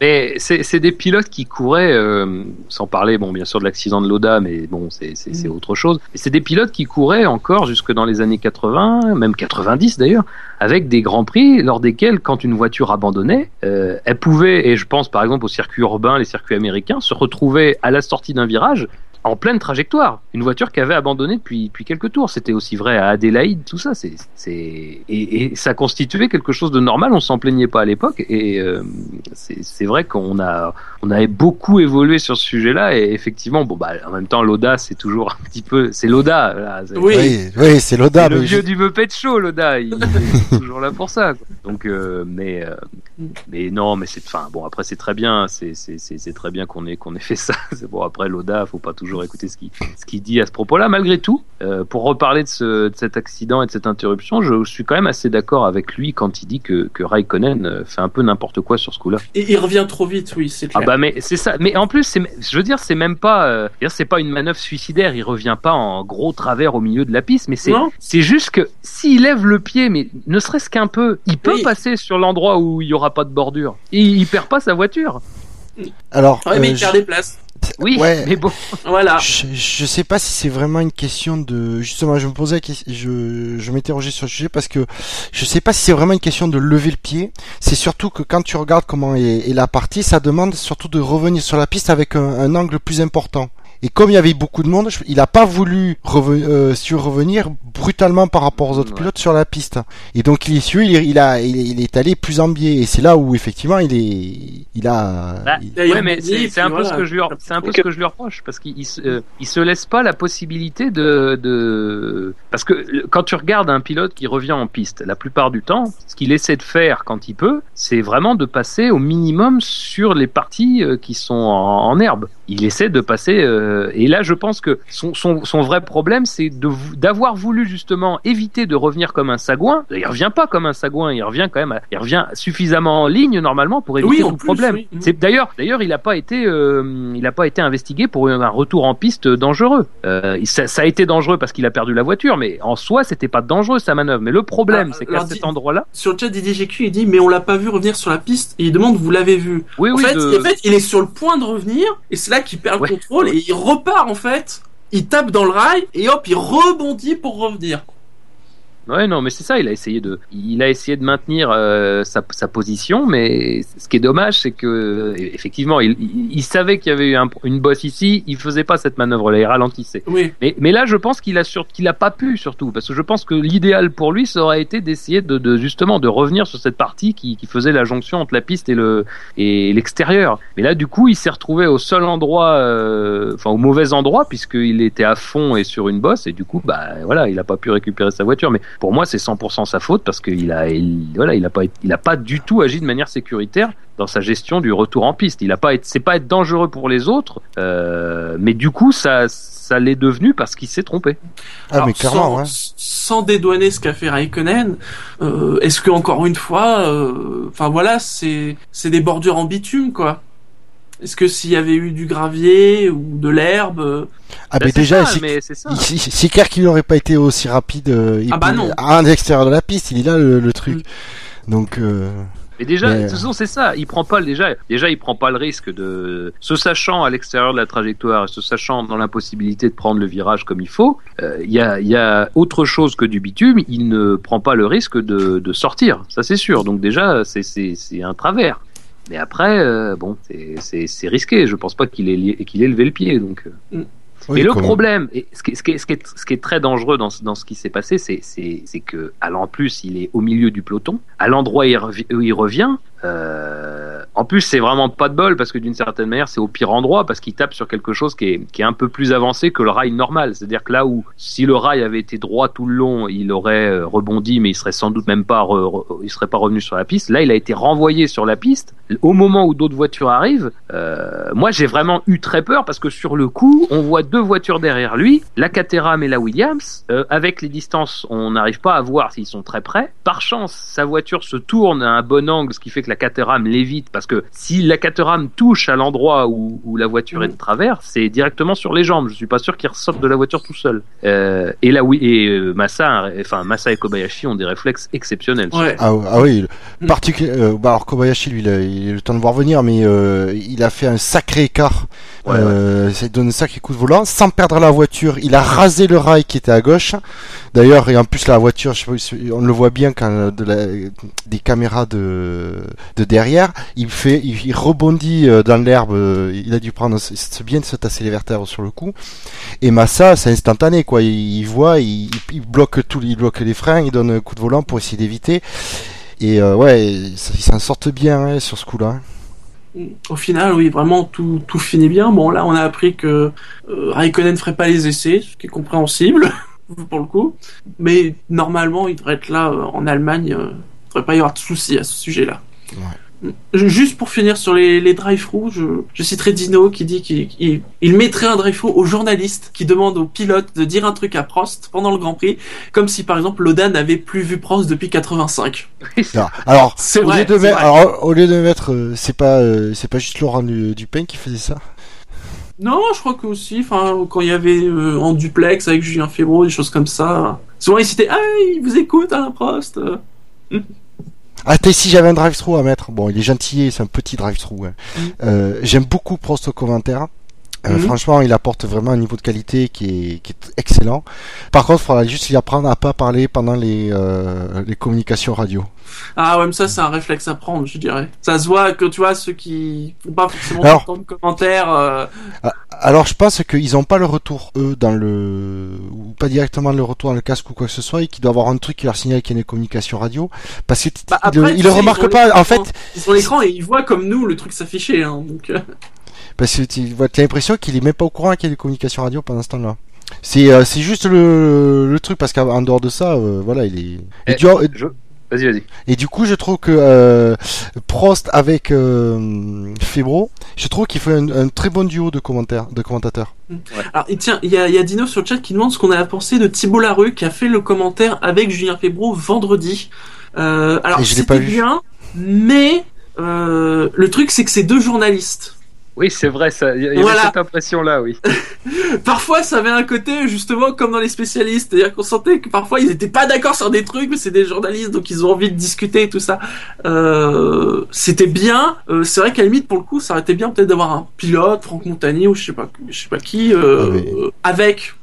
Non, mais c'était intéressant, mais c'est vrai que. C'était, ouais, non, franchement, c'était intéressant. C'est- C'est toujours ça, et c'est vrai, t'as raison, quand on, quand, même euh, quand on entend un sport commenté par deux personnes qui sont des, des commentateurs plus que des consultants, il y a souvent cette impression que voilà, les deux se, les deux agissent en tant que journalistes, hein, c'est-à-dire qu'ils voilà, ils donnent des infos, ils donnent des infos. Au final, il y a, il y a moins le côté euh, volonté de rechercher l'analyse euh, dans, dans, dans ces trucs-là. Mais bon, après, c'est vrai que quand on a euh, de- des, des, des, des, des journalistes de, de bon niveau comme le sont euh, Febro et, et Larue, bon, voilà, c'est quand même. euh, Et quand même très je ne intéressant. m'y attendais pas, et quand je l'ai entendu, j'étais agréablement surpris. Ouais, ouais.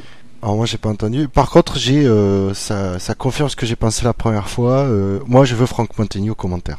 Il est génial. Plus qu'un Prost?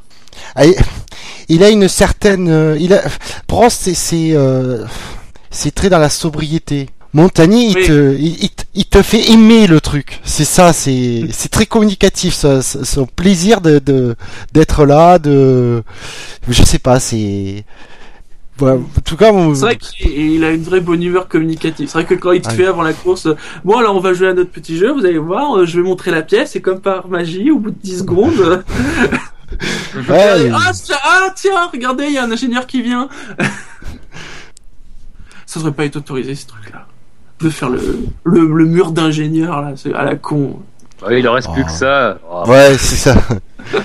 Par contre, euh, je veux juste revenir sur, sur ce que tu disais tout à l'heure, euh, Buchtor, à propos de Prost, qui parle sur les, sur les communications radio. Et d'ailleurs, ça, ça va faire un petit peu l'objet d'un, d'un, drive-through euh, supplémentaire.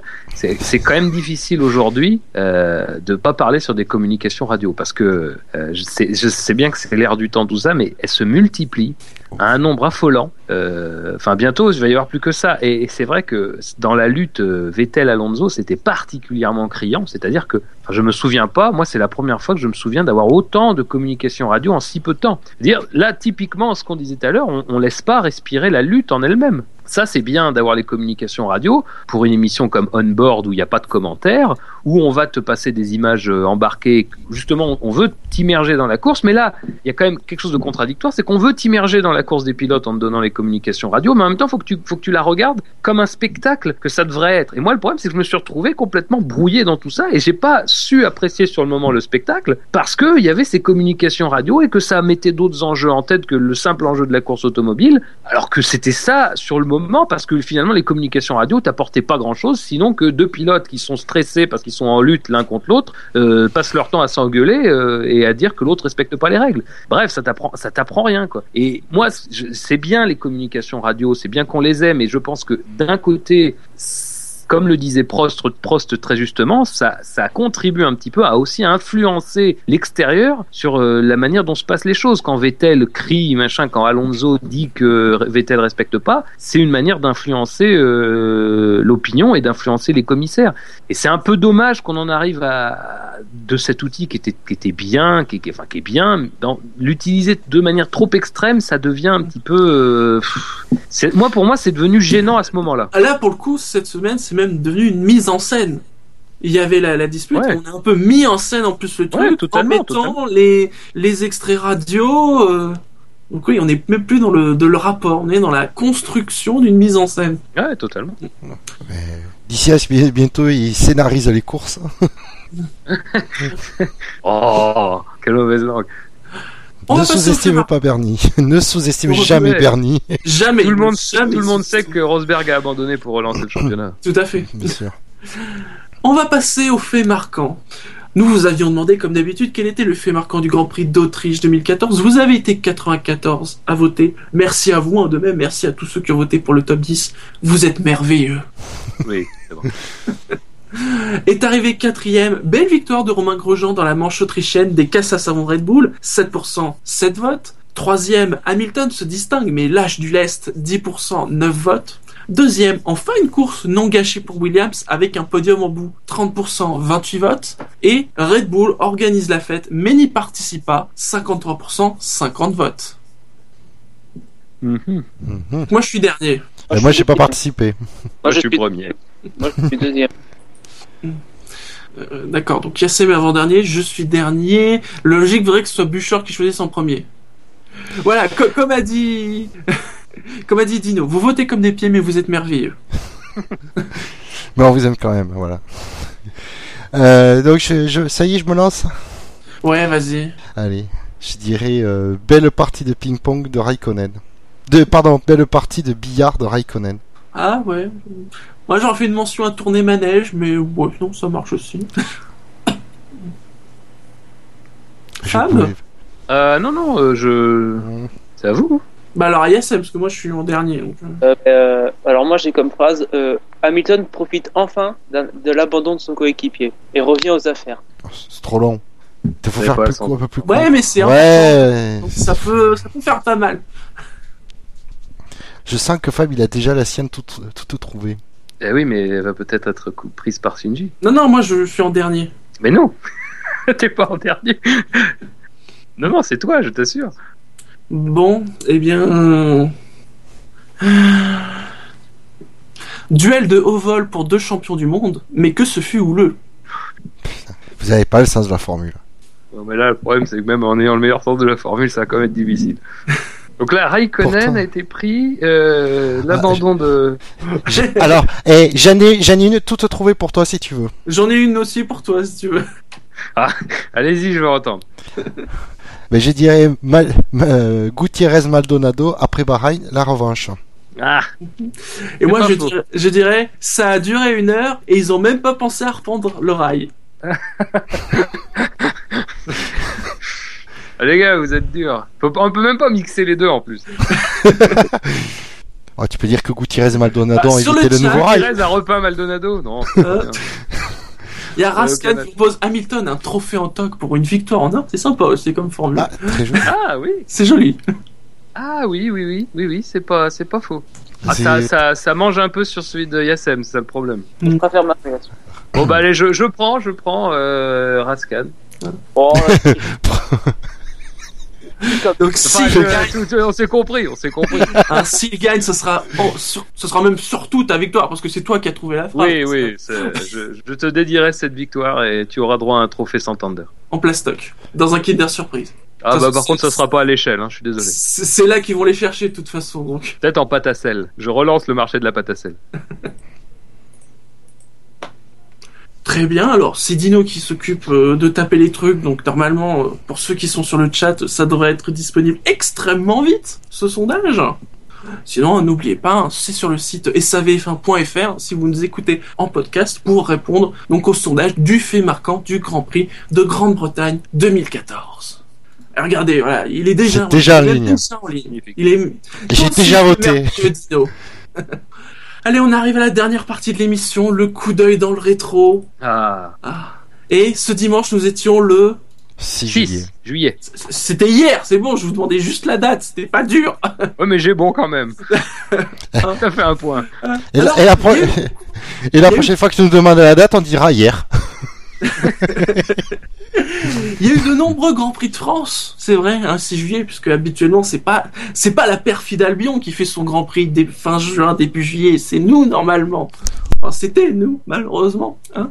Et pourtant, il y a eu deux Grands Prix de Grande-Bretagne, un 6 juillet, celui de cette année, mais aussi 2008. celui de 2008, qui avait été remporté par Lewis. par Lewis. Donc Lewis a quand même gagné deux fois son Grand Prix national le même jour. Bravo. Quel homme. Et donc le sujet du quiz de la semaine, il est pas extrêmement compliqué. ça alors ça. ça alors là tu vois quand tu commences comme ça, je m'attends à ce qu'il le soit. C'est jeudi. Hamilton, il a gagné son Grand Prix national. Mais tu nous aides trop, c'est louche. ouais, c'est, ça me fait peur. C'est pas compliqué, on va parler des pilotes qui ont gagné leurs Grands Prix nationaux. Ah c'est tout. Il y a pas de piège parfois. Mais c'est nul. Mais parfois il y en a, mais parfois il y a pas de piège. Mais c'est surfait. Attends, attends, attends, attends. Je me méfie. attends. On va voir, on va voir si vous êtes bon. Hein. Ah mince, j'aurais dû me taire, c'est ça. c'est vrai, je suis con. Hein. Donc, comme d'habitude, des affirmations. Est-ce que c'est vrai? Est-ce que c'est faux? Est-ce que vous êtes prêts, tous les trois? Oui, Bon. Yassem, on t'entend? Oui. C'est bon. Suis- Ah. Donc, première affirmation, puisque justement, on, on enchaîne sur le fait que Lewis Hamilton a quand même gagné son deuxième Grand Prix de Grande-Bretagne. Et pourtant, il est encore loin des meilleurs pilotes britanniques en Grande-Bretagne. Ah, C'est là qu'on doit dire vrai ou faux? Bah oui. Euh, il est loin. Oui, mais ça, c'est quand il il, est loin. comment le fait qu'il est loin? Voilà. Bah, Il est loin, mais. les meilleurs, ils pourraient avoir quelque chose comme euh, deux fois plus de victoires, à trois fois plus de victoires. Moi, je pense que Oh, euh, Tu regardes- Hmm. ça me paraît beaucoup, je dirais faux. Oui, moi aussi, Ceci. pareil.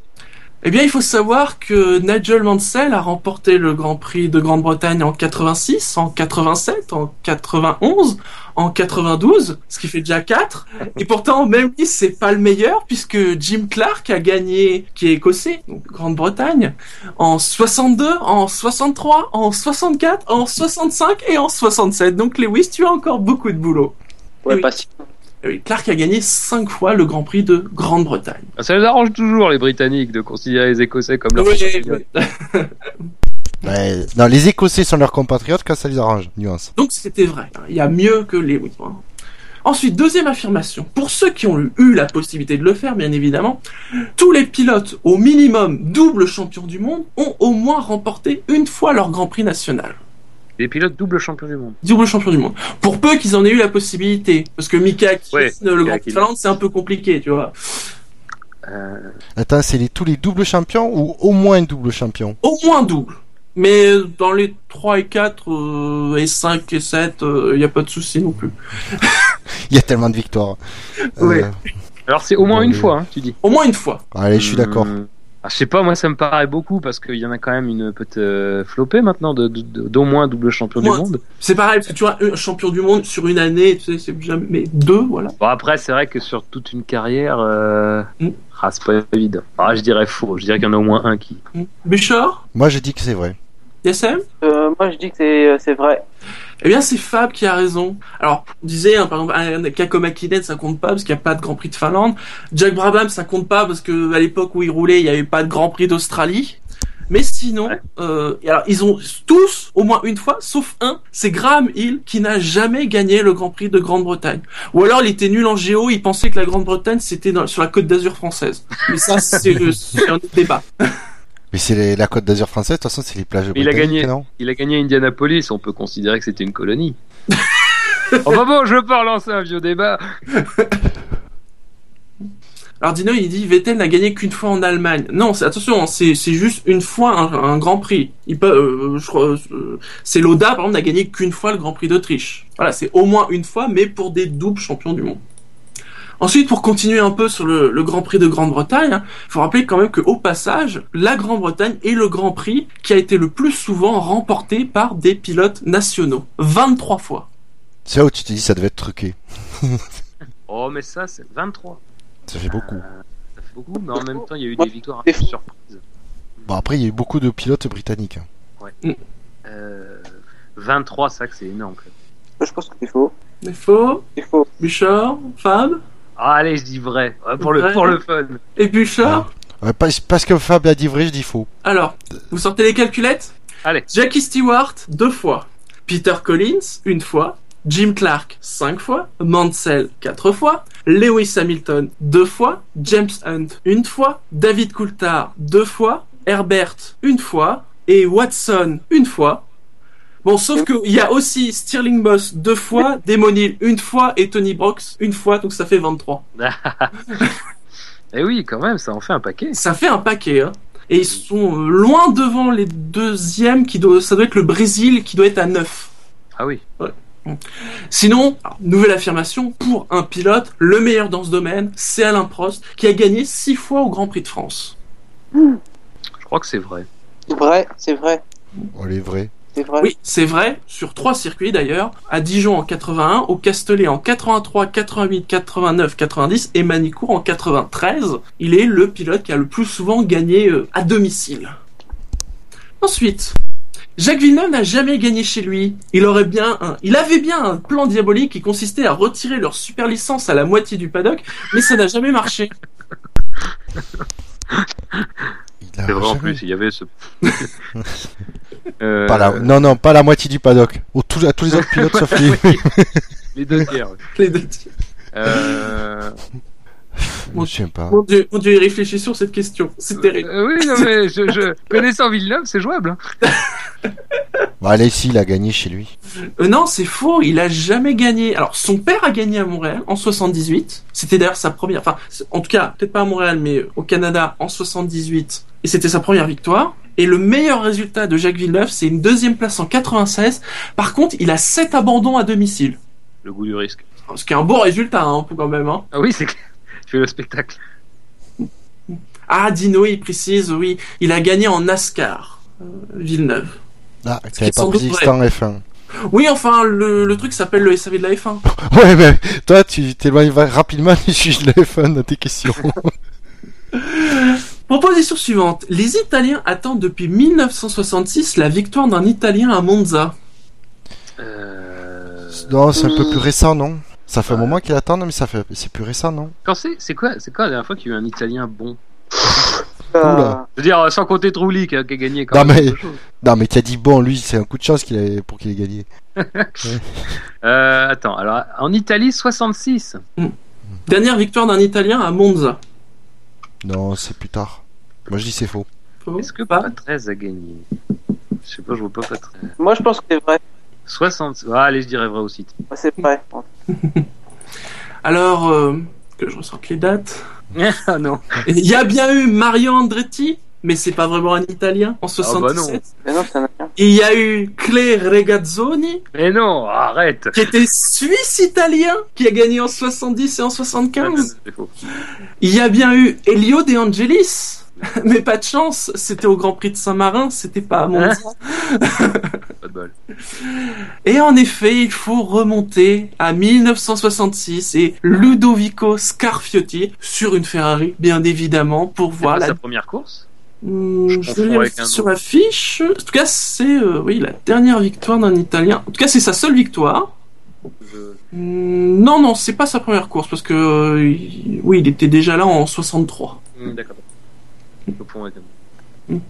Euh, tiens, sur le chat, on demande Alboreto, non. Euh, et Papa 13, c'est vrai. Moi aussi, quand j'ai cherché, je pensais qu'il y aurait bien eu un Alboreto ou un 13. euh, mais non. Il y a du Loda, il y a du Piquet, il y a du Prost, il y a du Berger, il y a du Hill, il y a plein de Ferrari. Mais non.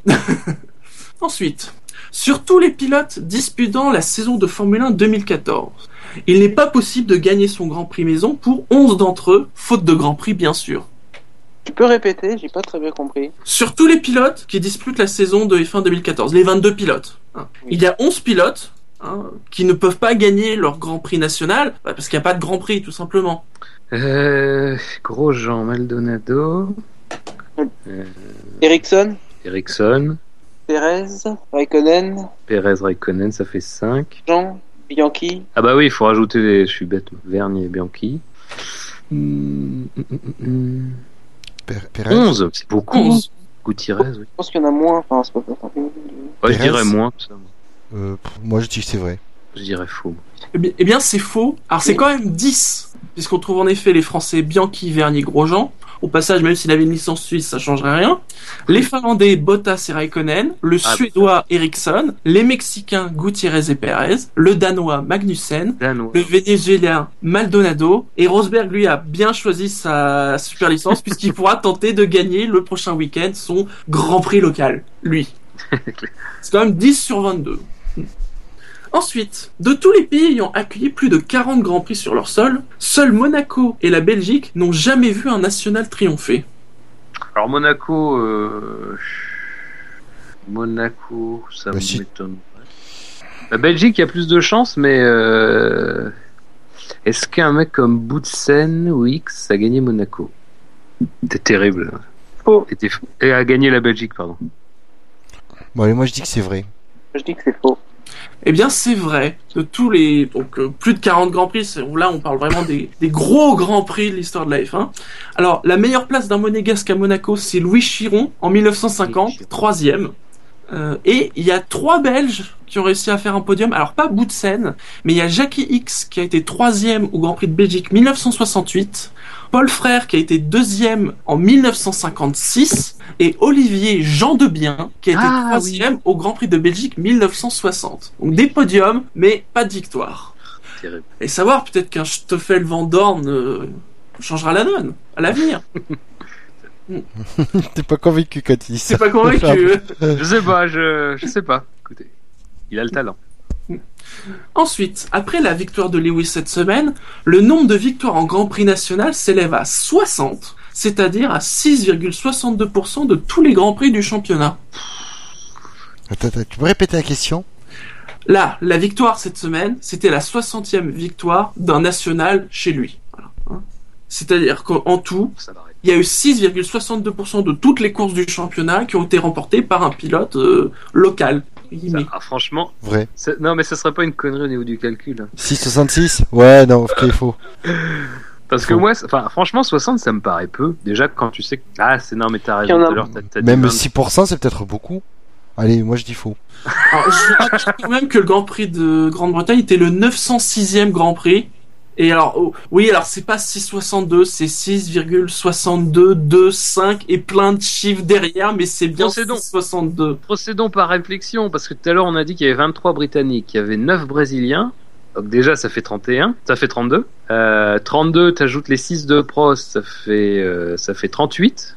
Il y en a encore 22 à trouver.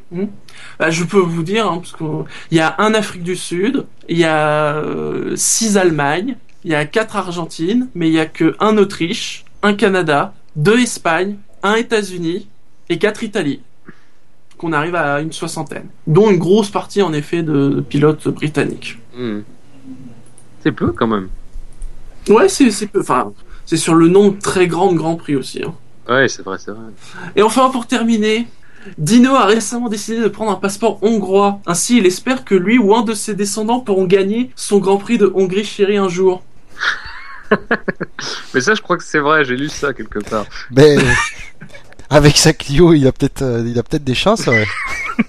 Il a déjà trouvé euh, Zolt Baumgartner. Piloter. Ah, elle est dure, elle est dure celle-là. Hein. Mais Moi, je dirais vrai, il est capable. Alors, moi, je, moi je dis faux parce qu'ils lui, ils lui, ils lui donneront pas la nationalité hongroise. bon, moi, moi, pour tout vous dire, dans le, dans le tableau, j'ai mis faux parce que s'il devait le faire, ça serait avec un passeport italien. Connaissant Dino. Oh, Il y a, qu'à tourner le drapeau et puis c'est pareil. Ah. dis-nous, dis-nous, Dino, sur le chat, tu préférais le Grand Prix de Hongrie ou le Grand Prix d'Italie? Mais les, mais les deux sont possibles en plus pour avoir la triple nationalité. non mais c'est vrai. Tout ça pour défendre un Grand Prix que l'on sait condamner. Mais non, quand même pas. Vous verrez. Donc tu vois, Fab, c'était pas si simple que ça, hein Non mais mais mais c'est vrai, mais plus plates excuses. Hein, tu vois Je, je reste convaincu que tu aurais pu être euh, plus euh, inventif sur la thématique, mais mais c'est vrai, les questions n'étaient pas simples. je te l'accorde. Surtout, ça, ça sent le sujet qui n'était pas prévu dimanche matin. Non, non, non.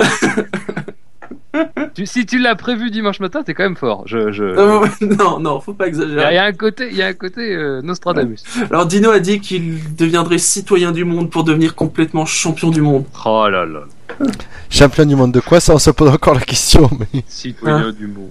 En tout cas, tu as déjà l'ego d'un pilote de F1, c'est très bien. Il donne des cours. Hein. Allez, on arrive à la fin de cette émission. On vous fait les rappels habituels.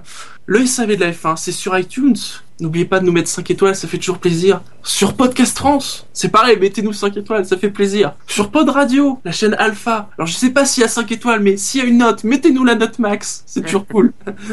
Nous sommes aussi sur Facebook, sur Twitter avec le compte arrobase le SAVF1, sur YouTube, sous YouTube, ah, Sous sur- YouTube. Oui, on est dessous YouTube. C'est nous qui tirons les ficelles de YouTube. Oui, on est sous YouTube et bientôt sur YouPorn, hein, euh, Dino vous l'a prononcé. C'est vrai. Parce que la F1 sur Internet, c'est sûr. SAVF1.fr. SAVF1.fr. Parce que le SAV de la F1, c'est... C'est familial. la famille. C'est n'importe quoi, n'importe quand. Ah. Ah sinon, non, per- je parie que personne n'a pensé à, à chercher un proverbe. Non. non, non. J'avoue que... Bien cette semaine, voilà, Dino n'est pas là, alors vous n'aurez pas le proverbe de Dino. Mais restez Ah, Di- Dino qui nous dit quand même qu'il cherche à louer une Toro Rosso pour euh, une vidéo YouPorn. Bah ça c'est une belle citation. Oui, voilà. C'est pas, un proverbe. ce n'est pas un proverbe, mais c'est une belle citation de Dino pour finir cette émission. Voilà. Cherche à louer Toro Rosso pour vidéo YouPorn, euh, pour euh, site en devenir. Allez. Allez, on vous remercie de vous... On vous remercie. Mais je suis complètement crevé ce soir, c'est hallucinant. Pourtant, la course de Raikkonen n'a pas dû tenir en haleine. très Mais longtemps. oui, mais c'est dingue. Mais j'ai eu peur et puis pouf. hein. Merci de nous avoir écoutés. hein. On se retrouve bientôt, au plus tard d'ici deux semaines pour le Grand Prix d'Allemagne. On va être chez Mercedes. Ouais. Mais ils ont plus de chances de réussi- de- d'avoir de, la réussite que Red Bull en Autriche, ça. Un dernier mot, les gars? Ciao. Goodbye. Ciao à tous.